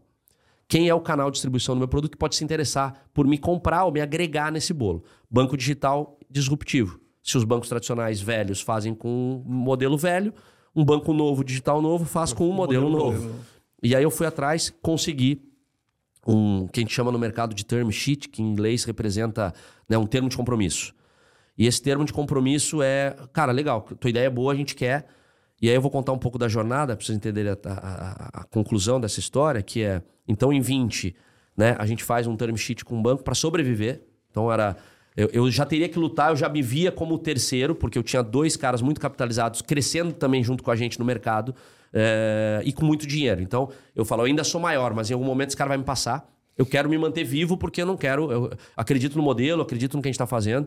Então a parceria com o banco me manteria vivo, a gente ia virar 21. Eu tinha. Fiz um term sheet, como eu falei, um termo de compromisso para ser assinado até dia 28 do 12 de 2020 e manter a minha sobrevivência em 2021, pagar salário, conseguir estar lá. De novo, eu sabia que eu ia perder autonomia, ir para banco, etc. Mas enfim, de novo, aí é uma questão de sobrevivência. Até lá, eu estava rodando, crescendo. Eis que surge um mercado francês. Então, para quem entenda só do meu mercado, meu mercado é um mercado que atende sete países, mais ou menos. Tá? O maior mercado é o mercado do Brasil. Depois vem França e México, muito parecido. Aí você tem Bélgica, Portugal. São mercados que têm esse conceito do benefício né, entre empresa e colaborador. No mercado da França, existia uma startup que tinha começado um ano depois da gente, fazendo um mercado de benefício, disruptando esse segmento lá. E é completamente diferente do nosso, tá? Por incrível que pareça, uma única coincidência. Eles também colocaram cartão bandeirado Mastercard. Então, o modelo de, de uso de benefício é completamente diferente para Brasil e França. Deucidência, deucidência. É? Hã? Deucidência. Deucidência? Eu não falo coincidência. É deucidência, deucidência. De eles usarem cartão bandeirado Mastercard, apesar do modelo de uso de benefício ser diferente, eles também tinham isso, tinham começado um ano depois, só que eles tinham uma diferença. É, o fundador francês era um cara que já tinha vendido uma empresa por algumas centenas de milhões de dólares, ficou um ano, viu o desafio de benefício que também era lá na França, ainda era papel. Então ele deu um salto maior, aqui já era mais avançado, né? É um ambiente competitivo um pouco menor, porque o mercado é menor e papel. Quando ele teve a ideia de falar, ah, eu boto um cartão bandeirado, aí ele fez assim, ó, pum. Porque do papel pro cartão, num país menor, que é a França, e com muito dinheiro, ele começou com 30 milhões de euros de investimento de fundos, como o Index, que investiu no Facebook, que investiu no Airbnb, enfim. O, o chamado, de novo eu vou falar em inglês, mas a gente traduz. Então, o chamado track record do mercado de, de startup, que é. O que, que é o track record? É o legado que esse cara já teve. O fato dele ter feito uma empresa e O já vendido, o repertório e os resultados que ele já tinha entregue. Quando ele começou de novo, ele tinha muita gente querendo investir. Então ele começou super capitalizado. Um cara muito bom. E ele rodou como eu rodei durante um período. Em 2020, na pandemia, ele queria e recebeu uma grande captação e anunciou o Brasil. E aí eu ouvi, óbvio, fico antenado, né? De novo, dica, comandante. Você tem um business, tem um negócio, atento aos seus negócios, atento ao que os outros estão fazendo, quais são as tendências, até no mundo. Porque às vezes no mundo estão fazendo coisas que você pode adaptar no Brasil. E não importa se o tamanho é pequeno ou não, pelo contrário, às vezes você é pequeno, tem alguém fazendo algo lá fora muito diferente no que diz respeito a modelo ou a trato com o cliente, etc. Você pega aquilo ali, traduz e faz. Né? Ainda mais hoje em dia, com ferramentas de inteligência artificial é para traduzir tudo que tem para traduzir, né? E aí, essa história de eu acompanhar o que estava rolando no mundo me conectou. Eu vi uma reportagem, eles tinham captado muito dinheiro e anunciado que iam para o Brasil. Eu falei, hum, lá vem mais um. É para terminar de me, me, me arrebentar, né? Eu falei, ah, vou ficar aqui atento, coloquei eles no meu ambiente competitivo. Em setembro eu recebo uma ligação. Um cara também que eu tinha me relacionado há muito tempo atrás, me conhecia, sabia da minha jornada, me ligou e falou: Ó, eu tô com o mandato da Suaio. Né? Ah, não era nem Suaio na época, era outro nome, chamava Lantier a empresa. A Lantier quer entrar no Brasil, está capitalizada, mas a pandemia atrapalhou. A gente não entende de Brasil, a gente não está com dificuldade de contratar. Existe a possibilidade de um M&A. Né? Então, fusão e aquisição. Existe a possibilidade deles entrarem no Brasil querendo se fundir com alguém que já conheça o mercado, que faça. E a gente pesquisou aqui, cara, é você. Porque você começou esse negócio, e aí, graças a Deus, a ótica se inverte. bootstrapping até então. Total bootstrap até então. Bootstrapping, para quem não sabe, é quando você vai com o seu próprio dinheiro. Eu tinha pequenos investidores, eu tinha investidores anjos, amigos, família, um cara estratégico que comprou a ideia, é, que investiu, mas era só. É tudo pessoa física. Não tinha nenhuma empresa né, investindo na gente ainda. O primeiro que tinha dado o termo de compromisso era o banco, e eu tinha até 28 de dezembro. Só que olha só, setembro eu recebo uma ligação Marcelo, você topa falar com a, com a Lancher? A Lancher está virando Swile, a gente quer fazer uma transição global e virar uma empresa que atenda pelo menos dois mercados e depois três. Eu falei, eu sou da premissa da empatia. Jogar na bola faz parte. É importante, jogo duro te, assina, te ensina a ser melhor. Então, se eu jogo com um competidor na bola, tá tudo certo. Mesmo perdendo, eu vou aprender alguma coisa. E ganhando, né? Tenho que tomar cuidado para até não, não, não ficar na soberba. Claro que eu topo conversar. Não tô nem aí se eles vão entrar aqui, eu quero conversar. Começamos a conversar em setembro, batemos um papo e. Xará, eu sou muito transparente nas coisas que eu falo. Eu não acho que esconder a ideia e guardar o ouro faz sentido. Pelo contrário, eu acho que você propagar a sua ideia, você fala alto para si mesmo umas coisas que você depois fala, hum, nesse caminho, para aquele caminho, pode me ajudar, inclusive, né? A, a, a, a ser melhor, a, atuar de forma melhor. Conversei muito com eles, a ponto em que eles falaram: legal, a gente tem interesse em continuar a conversa setembro. Só que eu tinha um term sheet para ser assinado, o termo de compromisso, em 28 de dezembro. E aí essa história é bem legal, porque a gente correu, correu, era tudo remoto, online, é difícil você criar empatia online, né? Você tem, tem que ter muito tempo e pelo menos algum tipo de interação presencial. Eis que em dezembro a gente só fazia coisa online, nada muito avançado. Dezembro os caras me ligam e falam assim: olha, dia 17 de dezembro a gente vai estar passando pelo Brasil. Topa fazer uma reunião de um dia? Nós vamos estar com o fundador, com os sócios e com os operadores. Falei, top. Eu sou gaúcho, né? Passo o Natal em, em ano, com a minha família, sempre, com a minha avó, com a minha mãe, todo mundo. E eu ia então para Porto Alegre no Natal. Falei, não, dia 17 estou trabalhando ainda, era uma quinta-feira.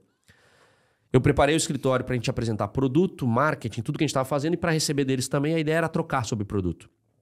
Das 8 da manhã às 8 da noite. Apresentamos nosso produto, eles o deles, o nosso time de marketing conversou com o, time de, o, o, VP de marketing deles, eu conversei com o fundador em outros casos, nosso time de tech conversou com o, o diretor de TI deles. E nessa pegada, quando chegou no, das 18 horas, o fundador da empresa me chamou para uma sala de reunião e falou assim: Eu quero fazer um negócio com você. Eu falei, cara, eu também, só que não vai dar tempo. Ele falou, por quê? Eu falei, eu tenho um termo de compromisso para assinar dia 28 de 12. E eu vou ser sincero com você, eu tenho salário para pagar até abril. Eu não vou virar o ano sem saber se eu vou conseguir pagar salário depois. E eu não posso declinar essa proposta. Então, assim, Fechar um negócio com você até dia 28 de dezembro é comigo, porque eu sou fundador da companhia, sou majoritário, eu tomo a decisão. Ponto. Depois disso, vai ter um banco na jogada. A gente pode até fazer, não estou descartando, só estou dizendo que eu não tenho mais o controle da situação. Eu vou ter que prestar conta, eu vou estar com um sócio, um banco. A conversa muda de figura. Mas eu preciso te dizer que essa é a realidade. Eu não vou. Ele falou: ah, como é que nós vamos fazer isso? Né? E no final do, do, das contas, né? Você vai terminar de contar a história. Isso te trouxe uma vantagem na negociação, né? Porque você colocou urgência no cara, né? Para você, é, você não podia passar dessa data, você colocou urgência, trouxe para a mesa da negociação, ele não estava sozinho negociando com você. Exato. Você ainda tinha uma segunda e, opção. E como ele era maior e muito capitalizado, essa foi uma, um poder de barganha. Eu, muito maior capitalizado, tenho que ir na minha melhor oferta. Porque se eu não for na melhor oferta, eu perdi o time. Então é isso, eu perdi o tempo de fazer aquele negócio. Então, de fato, acho que a gente colocou essa essa cereja do. Da, da- não, tem, não temos tempo. Mas de fato a gente não tinha tempo. Eu também tinha preocupação de como é que eu faço um- um- uma fusão com uma empresa multinacional, gringa, né? Ainda não era multinacional, era uma empresa local, mas francesa, já estruturada, porque ele. Enquanto eu tinha, nessa época aqui, final do ano, a gente tinha na casa uns 60 colaboradores já, né? E crescendo e crescendo e fazendo e tal. E, só que ele já tinha 350, ele tinha 70 milhões de euros em caixa. E eu não tinha salário, dinheiro para pagar salário até abril. Quantos e aí, funcionários aí nessa época? Aí? Hã? Você você tinha 60? eu tinha 60, tinha crescido muito, né? É, porque a gente, exponencialmente, de 19 para 20, a gente teve um volume por conta da pandemia, como eu falei. Então a gente tinha que ter. Eu comecei a ter, de novo, todas aquelas áreas, né? Eu, ti- aí eu tive que deixar. O Marcelo teve que deixar de fazer operacional, tem que estar no cara de operações. O Marcelo teve que deixar de fazer venda, trouxe o diretor de vendas. E aí começou a fazer tudo isso. A estrutura começa a ficar Começa. pesada até ficar leve. E aí o que eu acho que fez nesses dias foi uma jornada que eu acho que poucas pessoas talvez tenham feito isso, não, e não é me gabando não, é porque é maluquice mesmo, não faz sentido, é insano. Que foi, a gente terminou o dia de 17 falando assim, a gente quer fazer negócio junto, vamos tentar? Vamos.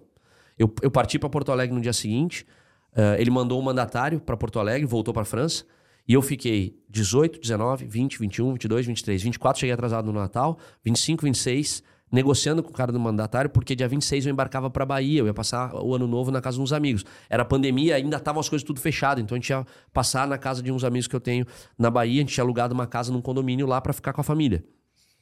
E aí eu falei, vou aí pra Bahia, dia 26. Tudo numa negociação, que era, Marcelo, como é que eu vou comprar um negócio que não tem due diligence? Não tem. E teus números, tudo bagunçado, porque eu sou pequenininho e do não tá. diligence, só, só para quem não sabe, é uma auditoria no financeiro da empresa para buscar eh, se tem alguma coisa errada ou para prever riscos. É segurança dos dados. É Né? a segurança dos dados e se Pensa, tiver eu vou algum comprar risco, alguém. Eu tenho que saber. Tem que na, saber o na risco. prática é. Aí- Comandante, você vai comprar alguém, você tem que saber se tem dinheiro em caixa, se o cara tá sendo processado, se tem risco de processo. Enfim, é tudo que pode te trazer benefício ou problema. E eu não tinha como fazer uma, um- um- uma análise de riscos, né? E como startup, a gente tem bagunças, né? Tem coisas que você é melhor, a gente era muito bom em vendas e produto. A gente era ruim aqui no, na parte jurídica, financeira, meio bagunçado, meio que fazendo um pouco de tudo. Eu não tinha o DRE 100% arrumado, né? Os demonstrativos de resultados. E ele falou, eu falei, ó, eu vou te, vou te falar uma coisa que eu aprendi na vida e essa eu posso dar o crédito ao meu pai. Você aperta a mão, não volta pra trás. A sua palavra é a única coisa que você vai levar pro resto da vida. E eu vou te dar a minha palavra e apertar a sua mão e dizer assim, ó, não tem um morto no armário. Você vai passar seis meses, eu te proponho a gente fazer um tempo, a gente fecha, e em seis meses você me avalia. Se eu tiver te mentido, você me compra barato, você me compra por nada, diz o preço. Compra o modelo, compra o que você quiser, porque eu não tô te mentindo. Agora, se eu não estiver te mentindo, e a gente até lá arrumar e você vê que os números só estão bagunçados e a gente tem que arrumar a operação, e você vai me ajudar nisso, você é maior, você tem mais gente, eu não tenho ainda, E a gente tem um valor. era até abril, né? Era, era, é não, mas eu, eu propus a gente fazer ele entrar agora, garantir que a gente tem caixa durante seis meses para rodar, continuar crescendo, e que ele no final de seis meses visse a evolução do negócio, daria tempo de fazer uma Toda toda análise e a gente fechava negócio. Se eu tivesse mentido ou não entregasse resultado, o valorzinho baixo, para ele mais barato do que ele entrar sozinho. Se eu tivesse falado na verdade um valor X, só que eu falei, só que agora também você tem que me dar a recíproca verdadeira. E se eu te dizer, se e se eu te mostrar que eu sou melhor ainda do que você imagina? Porque também isso pode acontecer, né? Então eu, a gente chegou num valor de mercado que é X. E se eu for melhor? E a gente combinou de a gente poder ir até 120%. Então, se eu te entreguei tudo que eu te prometi que eu disse que eu sou, 100%. Se eu passar, você fala, não, você é melhor do que você me falou. Você tem mais potencial ainda, entregou mais resultado, 120 você pode ir. E aí ficou naquela tensão, porque, pensa, Xará, eu sou um cara que vim de uma família humilde, a gente não passou fome nem necessidade, mas eu tive tudo que a vida, tudo que alguém precisa ter, que foi amor, carinho e muita né, sangue de vai lá, faz que você consegue. Mas eu tava falando de um negócio multimilionário, já na Centenas- questão, Centenas de milhões. né? E. e, Putz, aquilo ali era, é, é um. Muda a tua vida, né? É, literalmente. Eu já era empresário, já tinha minhas coisas e tal, mas aquilo ali era uma mudança de vida. E qual era o ponto? A gente chegou num estresse de negociação onde todos os meus sócios que tinham entrado, para eles era muito melhor ter uma conversão de uma empresa multinacional. Eles seriam sócios agora de uma empresa global, Brasil, França, com muito dinheiro no caixa. Então o risco que eles tinham com o Marcelo tinha acabado. Então todo mundo topava fazer o que a gente chama numa transição de fusão e M&A, né? Que é um swap de ações. O que é um swap de ações? É a troca, né? Quanto vale o Marcelo, quanto vale a França, o Brasil e a França, troca-se ações e você vira sócio do- de um negócio só. Todo mundo do meu lado queria, óbvio. Eu sou sócio do Marcelo Navi. Eu vou ser sócio de uma operação com grana multinacional, eu troco as minhas ações para ir para lá. Tá tudo certo. E para a França era o melhor jogo, por conta de tempo, em vez de ter desbanque. Des, des- é, injeção de injeção- capital. a injeção de capital seria no próprio negócio, não teria a saída de capital de pagamento para os sócios. Ótimo. Só que o, o- o pulo, o- o- a história estava no Marcelo, né? Eu virei pro sócio e falei assim: ó, eu vou, vou te ser muito sincero. É óbvio, você já sabe, aí inverteu um pouco a equação. Que era. Você já sabe da minha história. Eu te dei. Você vai fechar o, o, o- o negócio, a gente já acertou preço, tudo certo em troca de ações. Só que eu preciso uma parte em grana. Ah, mas- falei, cara, olha só. O sonho do Marcelo encerra aqui. E isso é uma coisa que tem a ver com ego também, tá, comandante? Que é. Você tem que saber que em alguns momentos você tem que, o teu sonho vai ser outro. E você tem que desapegar para se apegar em outra coisa de novo. E o Marcelo, apegado no filho que ele criou, no business que ele criou, na disrupção que ele criou, etc., entendeu rapidamente que a, próximo jogo não seria o mesmo. Eu vou ser sócio de uma operação global, eu sou relevante para o negócio porque o Brasil é o maior mercado. Eu, e aí eu vou contar para vocês depois, sem o Brasil, o plano da empresa de captação no, no- no ano seguinte não aconteceria. Então, as- da mesma maneira que eu fui sincero, ele também foi comigo. Ele falou: Marcelo, eu preciso do Brasil. Se eu tiver Brasil e você me entregar esse resultado, a gente tem um aporte de capital no final do ano que vem. Vamos ser sócio de uma empresa que é unicórnio. A gente vai ser o primeiro unicórnio, já estava projetado. Ele abriu isso para mim. Ele falou: eu preciso de você também. Por causa disso. Sem Brasil, eu não chego no título de unicórnio. Preciso de você entregando o resultado, eu entregando o resultado na França, a gente junto se torna um unicórnio.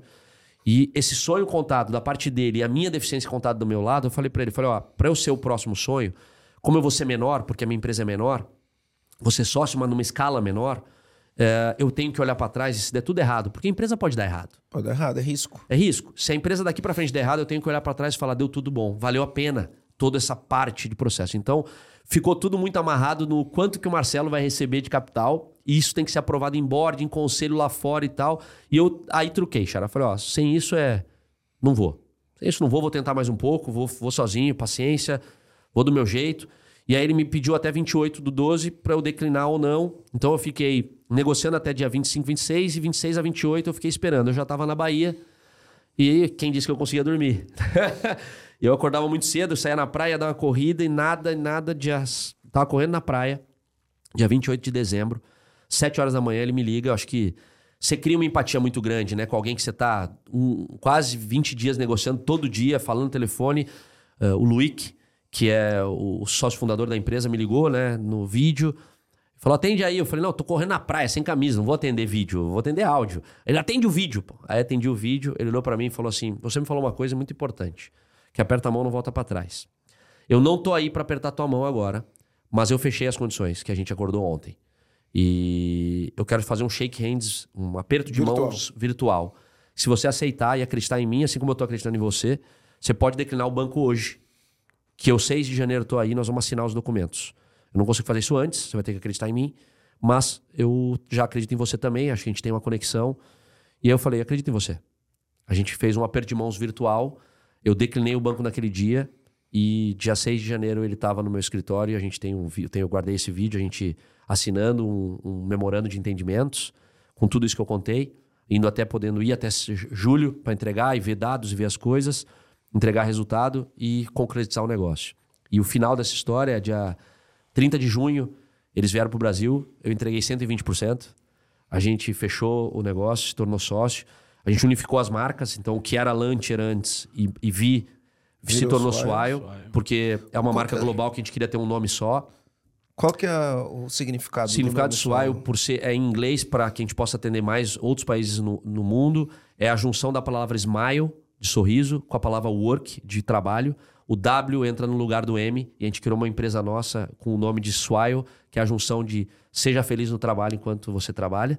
É a nossa missão. A gente acredita que um ambiente de felicidade traz mais lucratividade, traz mais Aqui a gente acredita nisso positividade. E se eu, como falei, acredito na positividade, nada melhor do que você ter gente feliz ao teu lado. Eu merecia um palavrão agora, né? Meu Deus, eu não posso falar palavrão, mas eu queria É. E muito aí, falar um palavrão. o nosso slogan, até a nossa tradução é Smile at Work, que no Brasil a gente usa Sorria no Trabalho, uma ferramenta que te ajuda a ter mais engajamento do colaborador, que te possibilita eh, ter um ambiente mais feliz. A gente é só uma etapa disso, mas no mínimo a gente tenta trazer isso.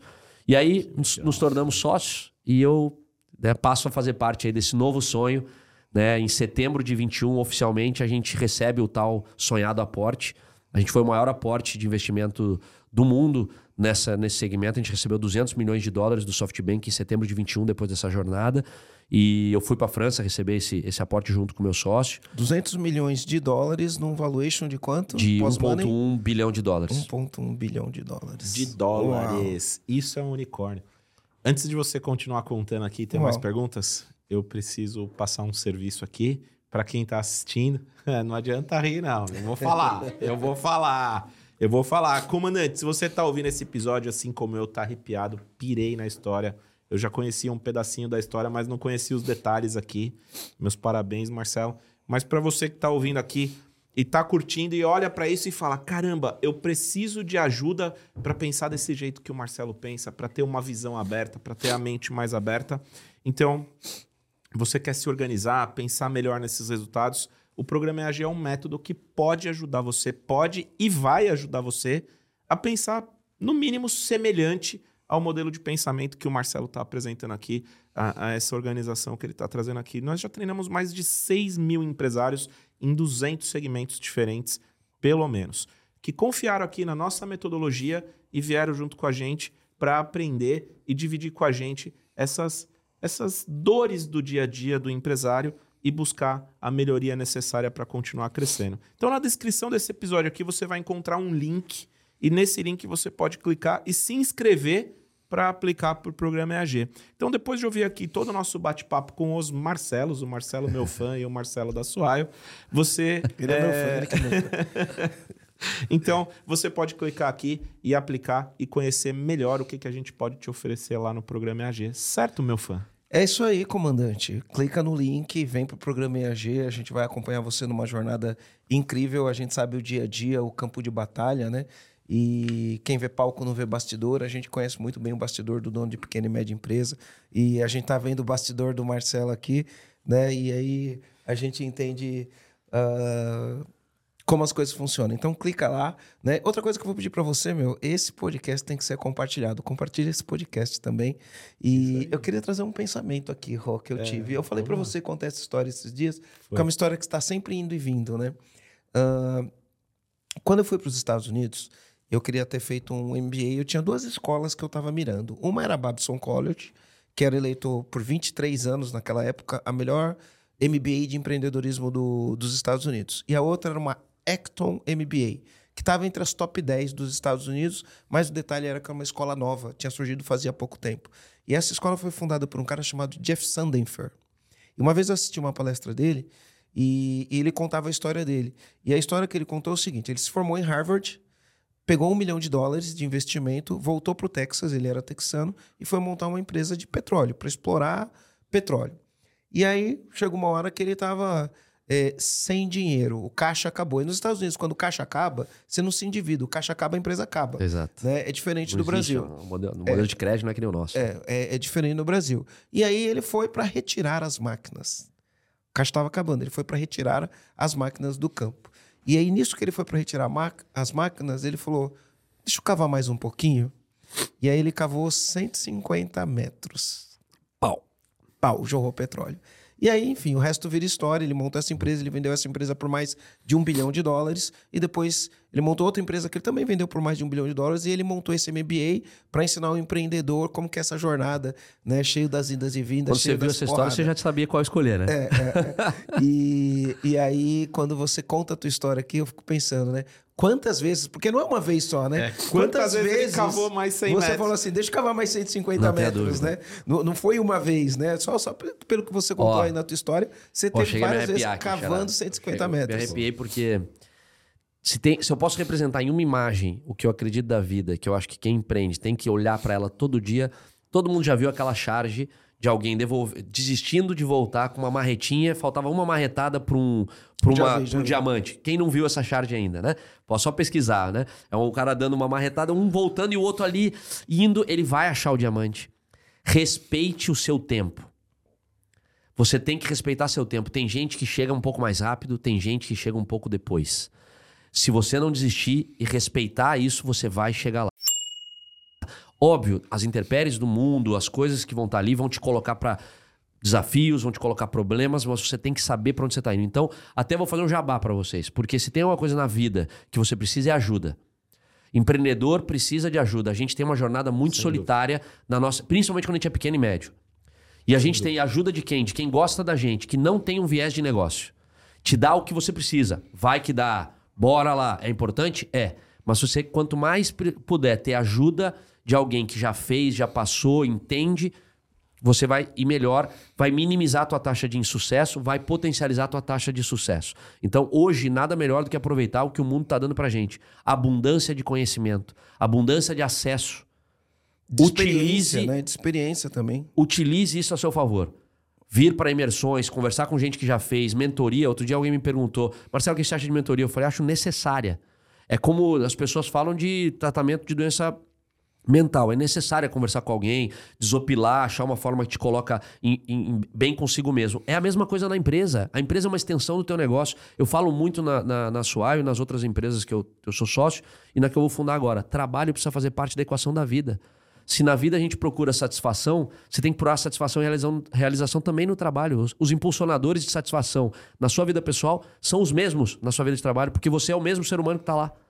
Então você tem que procurar coisas que Isso te motivam, que te faz bem para você evoluir profissionalmente, você tem que estudar, tem que procurar ajuda. Você evoluiu pessoalmente precisando de ajuda, não foi teu pai que te ensinou? Tua mãe que te ensinou? Você não aprendeu com a, o ambiente que você convive? Na empresa é a mesma coisa. Você precisa ter gente do teu lado que é melhor do que você e te ajuda a chegar lá. E uma coisa do que você falou, né? Eu aprendi aqui com o Brian, inclusive o Brian vai vir aqui essa semana. Ele fala é, indivíduo, né? Tudo que tem in na frente significa não. Então, incompetente, não tem competência, sabe? Improvável, não é provável que uhum. aconteça. Então, o, a palavra indivíduo tem um i na frente. Então, é não. Divi é divisível. E duo é dois. Indivíduo, não divisível por dois. Então, a nossa vida, a gente não divide ela entre vida pessoal Exato, e trabalho. Um a vida é uma um só. só. Então, os seus valores, os seus princípios, você leva para todos os lados, porque a vida não é divisível por dois, né? Muito bom. Então, Mas essa eu vou copiar, tá? Isso daí. É. Eu vou copiar. Eu tô copiando, eu tô dando crédito pro Brian. eu, eu, eu, queria chamar a conversa para um outro ponto importante aqui, mas que completa essa. Eu acho que, enfim, a gente consegue completar toda essa jornada aqui. Meu, obrigado, cara. Você obrigado entregou o ouro. A produção ali tá comemorando porque estão cumprindo a promessa de entregar o ouro. Obrigado mesmo pelo compartilhamento. Você disse para mim que ia compartilhar tudo que você acreditava. Cara, eu pude sentir o compartilhamento. Obrigado. Obrigado por isso. Obrigado a vocês. Agora eu queria que você falasse um pouco nessa jornada. Você já contou um pouquinho aqui para nós. Teve pessoas em volta de você que fizeram parte, né? E uma das coisas que a gente mais conversa aqui é a dificuldade de lidar com gente no dia a dia. O empresário, em geral, né? Você perguntar para o empresário, e aí, quais são as suas dificuldades hoje? É, em geral, eles vão dizer: Meu, eu tenho dificuldade de lidar com pessoas, porque pessoas é um, é um ponto crítico, importantíssimo para a gente chegar lá. E, e, e, é difícil lidar com isso, né? Engajar. Como é. Cara, quando você começa uh, pequenininho e tal, infelizmente, né, você não tem muito essa visão. Você vai colocando, trazendo gente, colocando, e você está olhando para a tarefa, né? Porque você precisa ser entregue. Felizmente, eu acho que o meu perfil tem muito a ver com entender a minha deficiência, que eu preciso de alguém melhor do que eu para fazer aquilo que eu não sei fazer. E para que você faça isso, tem a ver com o que a gente falou aqui já nesse podcast, a pessoa tem que fazer por você. Porque quando você é pequeno, você não convence alguém a fazer para você, você não paga bem, você tem uma ideia começando, esse cara tá lá, o bom, a pessoa que, tá, que é bacana, que tem outra oportunidade, ela, ela sai de lá. Se você não tiver um propósito bem definido, um porquê bem definido. Na minha, no meu caso, o que, que eu recomendo, ou que eu acho que faz sentido para quem está começando, Processo de seleção, você não perde tempo quando você faz mais devagar. Você ganha tempo. A gente perde tempo quando a gente faz rápido. É fácil, faz de qualquer jeito, chama qualquer um. E a gente tem que tomar cuidado e, em que trazer pessoas melhores do que você dentro do teu perfil. Porque uma pessoa que tem um hard skill, né, que é uma habilidade em cima de um, uma grande habilidade em cima de um, de um fator específico, mas não tem o soft skill, que é o que a gente falou da, do coeficiente de inteligência emocional, ou que, ou que se adequa com você, não vai funcionar. Já estou falando aqui. Não contrate alguém que você não considera alguém agradável para o seu estilo. E não estou julgando o valor aqui. As pessoas podem ser agradáveis diferentemente para cada estilo. Né? Claro. Então, por exemplo, vou dar o meu exemplo. Na minha empresa, eu não contrato alguém que chega todo dia de cara emburrada, tá de mal com a vida, porque não vai funcionar comigo.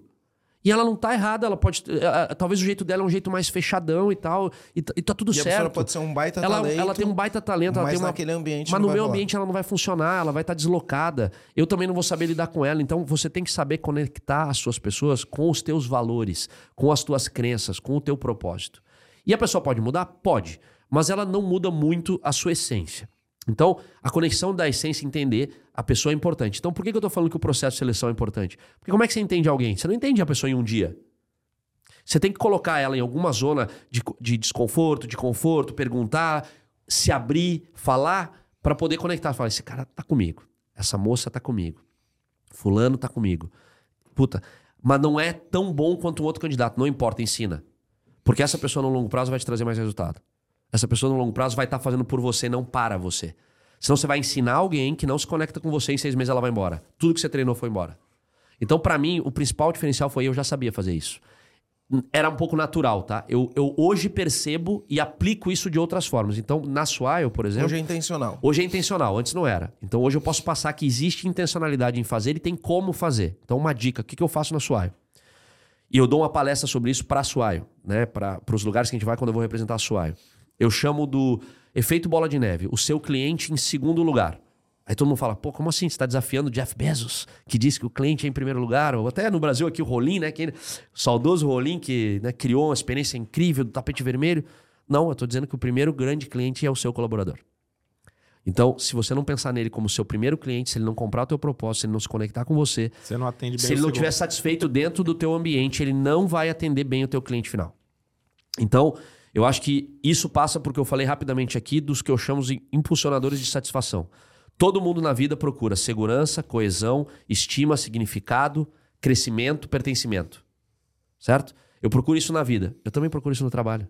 Como você, dono daqui, está fazendo que as pessoas tenham isso? E quando eu começo, não importa. Segurança significa ter um salário.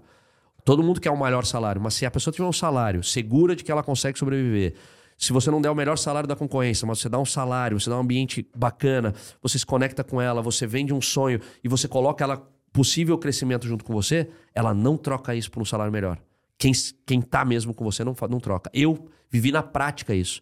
Eu tive gente de tech, principalmente, sendo abordado, principalmente na época da concorrência, a gente não tendo dinheiro para pagar salário lá para frente, e os caras, nós não saímos daqui. A gente é vi, a gente é, a gente tá criando isso junto, a gente vai ser sócio desse negócio.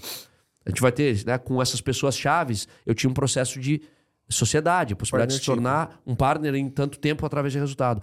Então, eu acho que você que é pequeno, tá criando um time, começa pequeno direito. Olha para os cinco impulsionadores, seis impulsionadores de satisfação que existem. As pessoas buscam na vida a realização.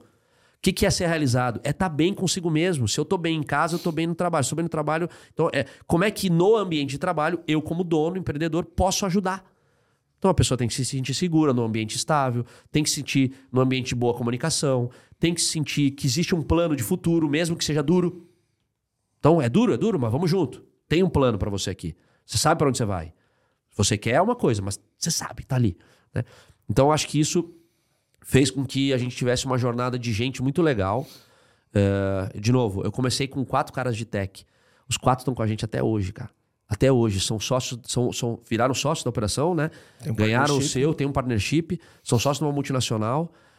Cara de tech não trabalha por grana, meu. Trabalha por propósito. Ele quer construir e tal, mas no final do dia todas as pessoas trabalham, mesmo que elas não tenham encontrado aí no seu. Cabe a gente, empresário, ajudá-los né, a legal, encontrar. Que legal. E hoje você está agora num novo projeto, né? Então, você deixou de ser o CEO da, da, da Swile, colocou um CEO e está no novo projeto. Como é essa transição de entregar o filho, basicamente? É duro, é duro, né? é duro. Sair do, do- do executivo ali todo dia. ah, você está no conselho da, da Swile, né? E agora, iniciando um novo projeto, a gente vai estar junto nessa parceria Se Deus quiser. novo projeto. Se Deus quiser. Vai dar certo, Já vai quer. dar certo. Já Ele quer, ele que já bom. quer. Eu, que, Você sabe que uma vez eu fui responder uma pergunta dessa, né? A gente tava conversando com o Salume no podcast. Meu, eu chorei, cara, pensando na Luma.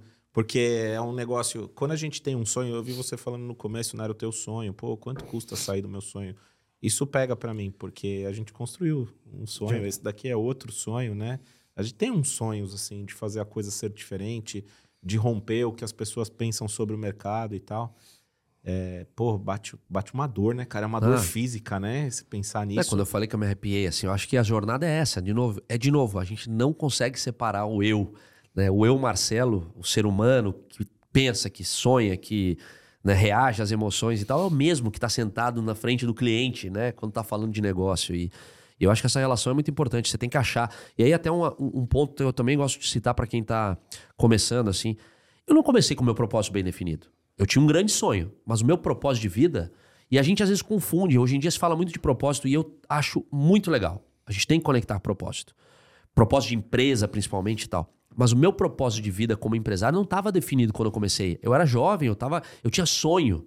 E sonho, você sonha grande, você atinge seu sonho, você vai sonhar de novo. As pessoas às vezes confundem a história de não, preciso ter um propósito de vida bem definido para que meu sonho dê certo. Não, você precisa sonhar. Primeiro. E grande. Porque é por isso que chama sonho. Você vai achar o teu propósito de vida no, no trajeto. Alguns vão achar um pouco antes, uns vão achar um pouco melhor. Eu achei recentemente, cara, o meu propósito de vida mesmo. Por quê? Eu cheguei no status, vendi a empresa, coloquei um dinheiro do bolso que eu nunca imaginei na vida que seria possível, nem passava perto do, da, das cifras. Tenho uma empresa, sócio de uma empresa e sou relevante dentro de uma empresa que vale um, mais de um bi de dólar. E o ano passado, aproveitando o teu gancho, foi o ano mais difícil da minha vida. Porque eu estava fazendo uma transição. Porque eu virei funcionário do meu próprio negócio. Porque o negócio ficou grande, eu não consigo mais transformar do jeito que eu transformei até então. E tá tudo certo, tá? A gente tá crescendo, tá bombando. A pessoa que veio, o senhor que eu trouxe, eu trouxe, é um cara muito melhor do que eu para tocar, é. para levar ela para outro nível. Eu te apresentei aquele dia. Fiz o cara sair de outros lugares de novo. O cara apostou. Tinha uma carreira, não precisava fazer nada mais da vida, decidiu entrar nessa zona de desconforto de novo e tocar com a gente. Eu tenho certeza que eu acertei. Mas, poxa, foi difícil para mim, né? Quem sou eu? Passo a ser quem? naquela operação só um conselheiro, não tenho mais a tomada de dia a dia, eu tenho há 4, 5 anos fazendo tomada de dia a dia, martelando, bal, vamos, vamos, vamos. Então, de novo, ego, não combina com o resultado, você tem que ir para trás, você tem que voltar. Só que para isso, aí sim eu precisei entender o que, que me fazia feliz. Se não é ter, ser sócio de uma empresa que vale o que vale se não é ser relevante dentro da companhia como um todo, se não é ter criado uma trajetória disruptada no mercado, isso ninguém vai poder tirar da gente. O legado do mercado hoje tem até o PicPay no negócio, hoje tem até a iFood fazendo. O nosso mercado solidificou, a gente estava no Conar agora, no evento de RH, tinha um dos maiores stands, tem 10 grandes empresas fazendo o mesmo modelo de negócio que a gente. Isso ninguém vai poder tirar da gente. A gente disruptou o é mercado. o mercado. E eu não estava feliz? Ficou muito claro para mim ali, eu achei meu propósito assim, meu propósito é transformar que, que me motiva? Transformar. Pegar, mudar, tirar, sair de uma zona para outra através de, um, de uma transformação. Me transformar através das pessoas. E transformar as pessoas através de mim. Isso é o que me, me motiva fazer as coisas. Então a transição de eu sair foi muito em cima disso. Eu estava lá ainda como executivo e como conselheiro, mais, mais uma um. venda. O Marcelo aqui, ó. Hoje eu vou sair daqui ganhando dinheiro. Ah, meu, hoje eu vou sair daqui ganhando dinheiro. E hoje eu ganho esse almoço. Ah, hoje eu ganho o almoço. Se você ficar até de tarde, a gente paga a janta. e aí, só para concluir, então, é... o que me motiva a transformar, eu entendi muito claramente isso, que olhar para o que eu fiz e ver que eu transformei vida de pessoas, que eu transformei o mercado, que eu transformei a minha vida, a vida da minha família, me motiva. A partir do momento que eu estou num platô, que agora a gente está num, cara, uma onda de crescimento, lutando firmemente contra os incumbentes ainda e fazendo o negócio crescer, que eu acho que eu posso contribuir, não mais como executivo, porque a minha contribuição agora é mais estratégica, é ali e tal. Então o que eu quero fazer? Quero me meter na zona de desconforto de novo, aprender alguma coisa que eu não sei, let's transformar. Go, go. E aí tô criando a Let's Go, que você conheceu, que tem como objetivo é, ajudar quem tem o sonho de empreender. É, tentar usar um pouco disso que eu trouxe aqui, mas de tantas outras pessoas, e pedindo ajuda para quem entende e para quem conhece, e me colocando numa cadeira que eu ainda não conheço, é, na maneira mais humilde possível, aprender a fazer algo novo. Mas o que, que eu posso contribuir? O que, que o meu legado até aqui, tudo que eu vi, tudo que eu passei, pode pegar e trazer para o comandante, ou para antes até, antes do comandante, né? Seria o cara que ainda está sonhando em empreender. Oh, que, que ele faz? Ele vai para onde? Ele, ele aprende aonde? Na vida, né? Ele aprende é, ralando, é, né? Cara, em geral, os que eu conheço, ralando. Ralando. E é isso, a rua rala, eu brinco. E esses ralados vão te trazer aprendizados, e aí você evolui. Mas vem cá, e se a gente puder dar de mão bandeja algumas coisas que estão dentro do mindset, de um pensamento de quem empreende, né? Então, eu tô indo para essa jornada, espero que vocês estejam comigo, ah, de um jeito ou de outro. a gente vai estar tá junto. E vambora. Vamos vai estar tá junto. Que legal, cara, que legal. E, e é emocionante a história, né? Olhar isso é emocionante. É, a gente E fica agora- até sem jeito. do- E agora, né? Onde a E, gente e- e agora se colocar no, no- numa posição de iniciante novamente, né? O, eu, ti, eu tinha um mentor que... Eu tive um mentor, o Michael Gerber, o autor do livro O Mito do Empreendedor. Né? E ele fala, meu, a gente tem que, de tempos em tempos, pegar uma folha de papel em branco né? e ficar com a mente de iniciante. Porque a folha de papel em branco você pode escrever uma nova história, né? E a mente de iniciante não tem os preconceitos que fala ah, isso aqui, é aquilo, aquilo ali, o outro, e tira os preconceitos. Mente de iniciante, vamos aprender de novo né, a jornada. É lógico que a bagagem que você trouxe, ela continua com você para facilitar o teu caminho. Ajuda o caminho não, não, não para atrapalhar É o caminho. né? Usar o Que lado legal, positivo, né? Que aí é, é aquela pergunta, ô comandante, qual foi a última vez que você fez algo novo pela primeira vez? Se a gente se fizer essa pergunta algumas vezes, você vai ler um livro diferente daquele que você está acostumado. Você vai ver uma série diferente daquela que você está acostumado. Você vai conversar com alguém que você não está acostumado a conversar. E isso vai te trazer algo novo. E o novo é a nova possibilidade que você tem para fazer algo diferente, para criar uma nova solução. De novo, se a vida do trabalho é a mesma do que a vida do dia a dia, se eu me coloco numa zona de desconforto, experimento novo, eu tendo a criar algo novo. Enfim, acho que é isso. Que legal. É. Vai chegando aquela hora que a gente fala, ah, Vai, não, vai. já- Mas é o seguinte, ó, eu fiz uma provocação aqui, ó, Bora. por baixo da mesa aqui com o Marcelo, ó. Nós vamos fazer um E negócio foi mesmo, um né? Foi- foi diferente. Foi, foi debaixo da mesa. Eu perguntei aqui pro Marcelo se, antes de você dar esse recado, se a gente pode oferecer alguma coisa de diferente pro comandante, porque, em geral, a nossa audiência aqui é formada por empresários. Bora. Empresários que seguem a gente, que estão aqui buscando. Então, já quero dar os parabéns de antemão pro empresário que fica aqui e ouve o nosso podcast por 50 minutos, uma hora, uma hora Nossa. e meia. O cara já tá se diferenciando. Esse aqui a gente tá né? uma hora e meia já, né? É, a gente já tá, já deve ter passado. Eu nem vi a hora aqui. E, e aí a gente quer oferecer alguma coisa aqui, né? Pro, pro, pro, Pro comandante. Pro comandante Bora. que tá ouvindo a gente aqui, pra ele fazer um negócio com a Suel, ter um diferencial, pra ele poder oferecer um negócio diferente Bora. pro colaborador Ó, dele na a empresa Swile dele. já tem hoje uma premissa, a gente começou com esse negócio de ser gratuita para o empre... pro... pro empresário, então, comandante, fechar com a gente não tem custo, o cartão é grátis ainda, a gente entrega na casa do colaborador se for preciso e não tem custo mensal de, de mensalidade. Então, qual seria a proposta aqui? Nós temos um produto que dentro da nossa equação a gente chama de produto premium. Ele custa R$ 9,90, R$ 12,90, dependendo do, do, que o, o- do que o empresário escolhe, que é o quê? A gente entendeu que além de benefício tradicional, a empresa, principalmente a pequena e a média, tem dificuldade de oferecer mais coisas do que o que já está acordado em convenção coletiva ou, ou ou na lei da CLT. Então a gente percebeu que quem é pequeno e médio quer dar acesso à academia, quer dar acesso à saúde mental, mas não tem dinheiro per capita para pagar. Então o que a gente fez? A gente pegou vários parceiros, aglutinou num produto só e aquilo que individualizado custaria 50, 60 reais por vida, a gente dá por 9,90.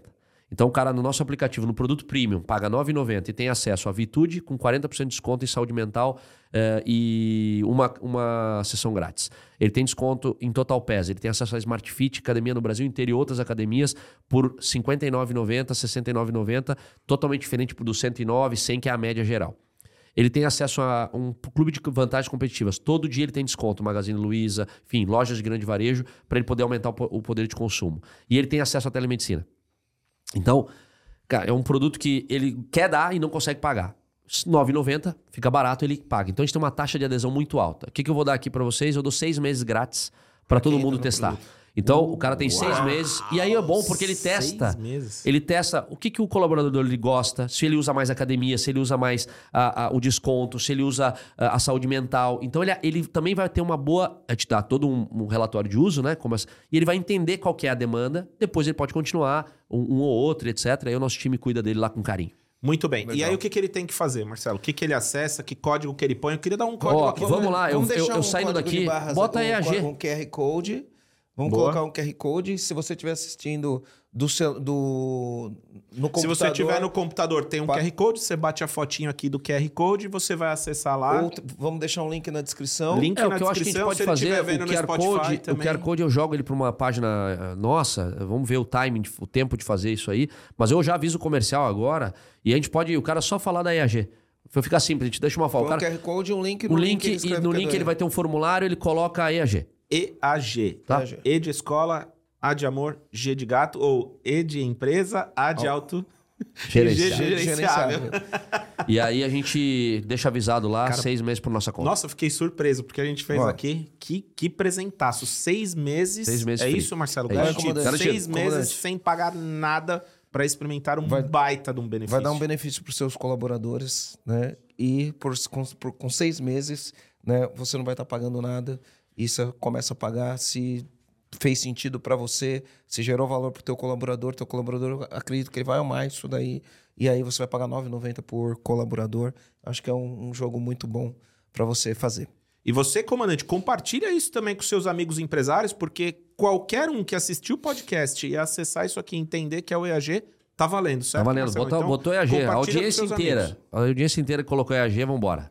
Show. Fechou? Show de bola. Feito, tá chegando a hora. Chegando a hora dos comandos, né, Rô? Vamos lá. A gente tem uma, uma, uma prática aqui, Marcelo. No final, a gente deixa alguns comandos para os comandantes que estão olhando a gente. O que, que é um comando? Tipo uma sacada que você fala para ele: ó, isso aqui é uma sacada, você tem que prestar atenção, vai te ajudar a virar o jogo. Então, todo mundo faz uma sacadinha aqui. Começa pelo Marcelo, eu faço, depois você deixa a sua, antes da gente ir pro final do, do episódio.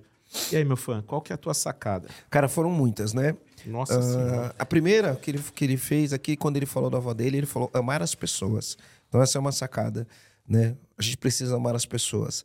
Indignação positiva, né? Pô, existe um problema, tem que ficar indignado com o problema, mas no intuito de resolver esse problema. Ah, depois eu coloquei aqui, ó, ego não combina com resultado. Ego não combina com resultado. Acho que é uma grande sacada aqui. Muitas vezes a gente tem que deixar o nosso ego do lado, olhar para o resultado e entender isso. Ah, tem uma pergunta interessante, né? Quem no mundo faz? Quem no mundo está fazendo o que a gente faz? É importante a gente olhar quem no mundo está fazendo o que a gente faz e aí a gente buscar referência, buscar ah, aproximação, conhecer essas pessoas, né? E aí eu coloquei aqui um, ele foi fal... ele não falou isso, mas eu entendi isso, né? Porque quando ele fala assim, as pessoas estão lá por você, então eu entendi o seguinte: o investidor compra você, o colaborador compra você. Então você tem que ter duas coisas. Primeiro é você ser impecável com sua palavra, né? Palavra e aperto de mão vale mais do que contrato, né?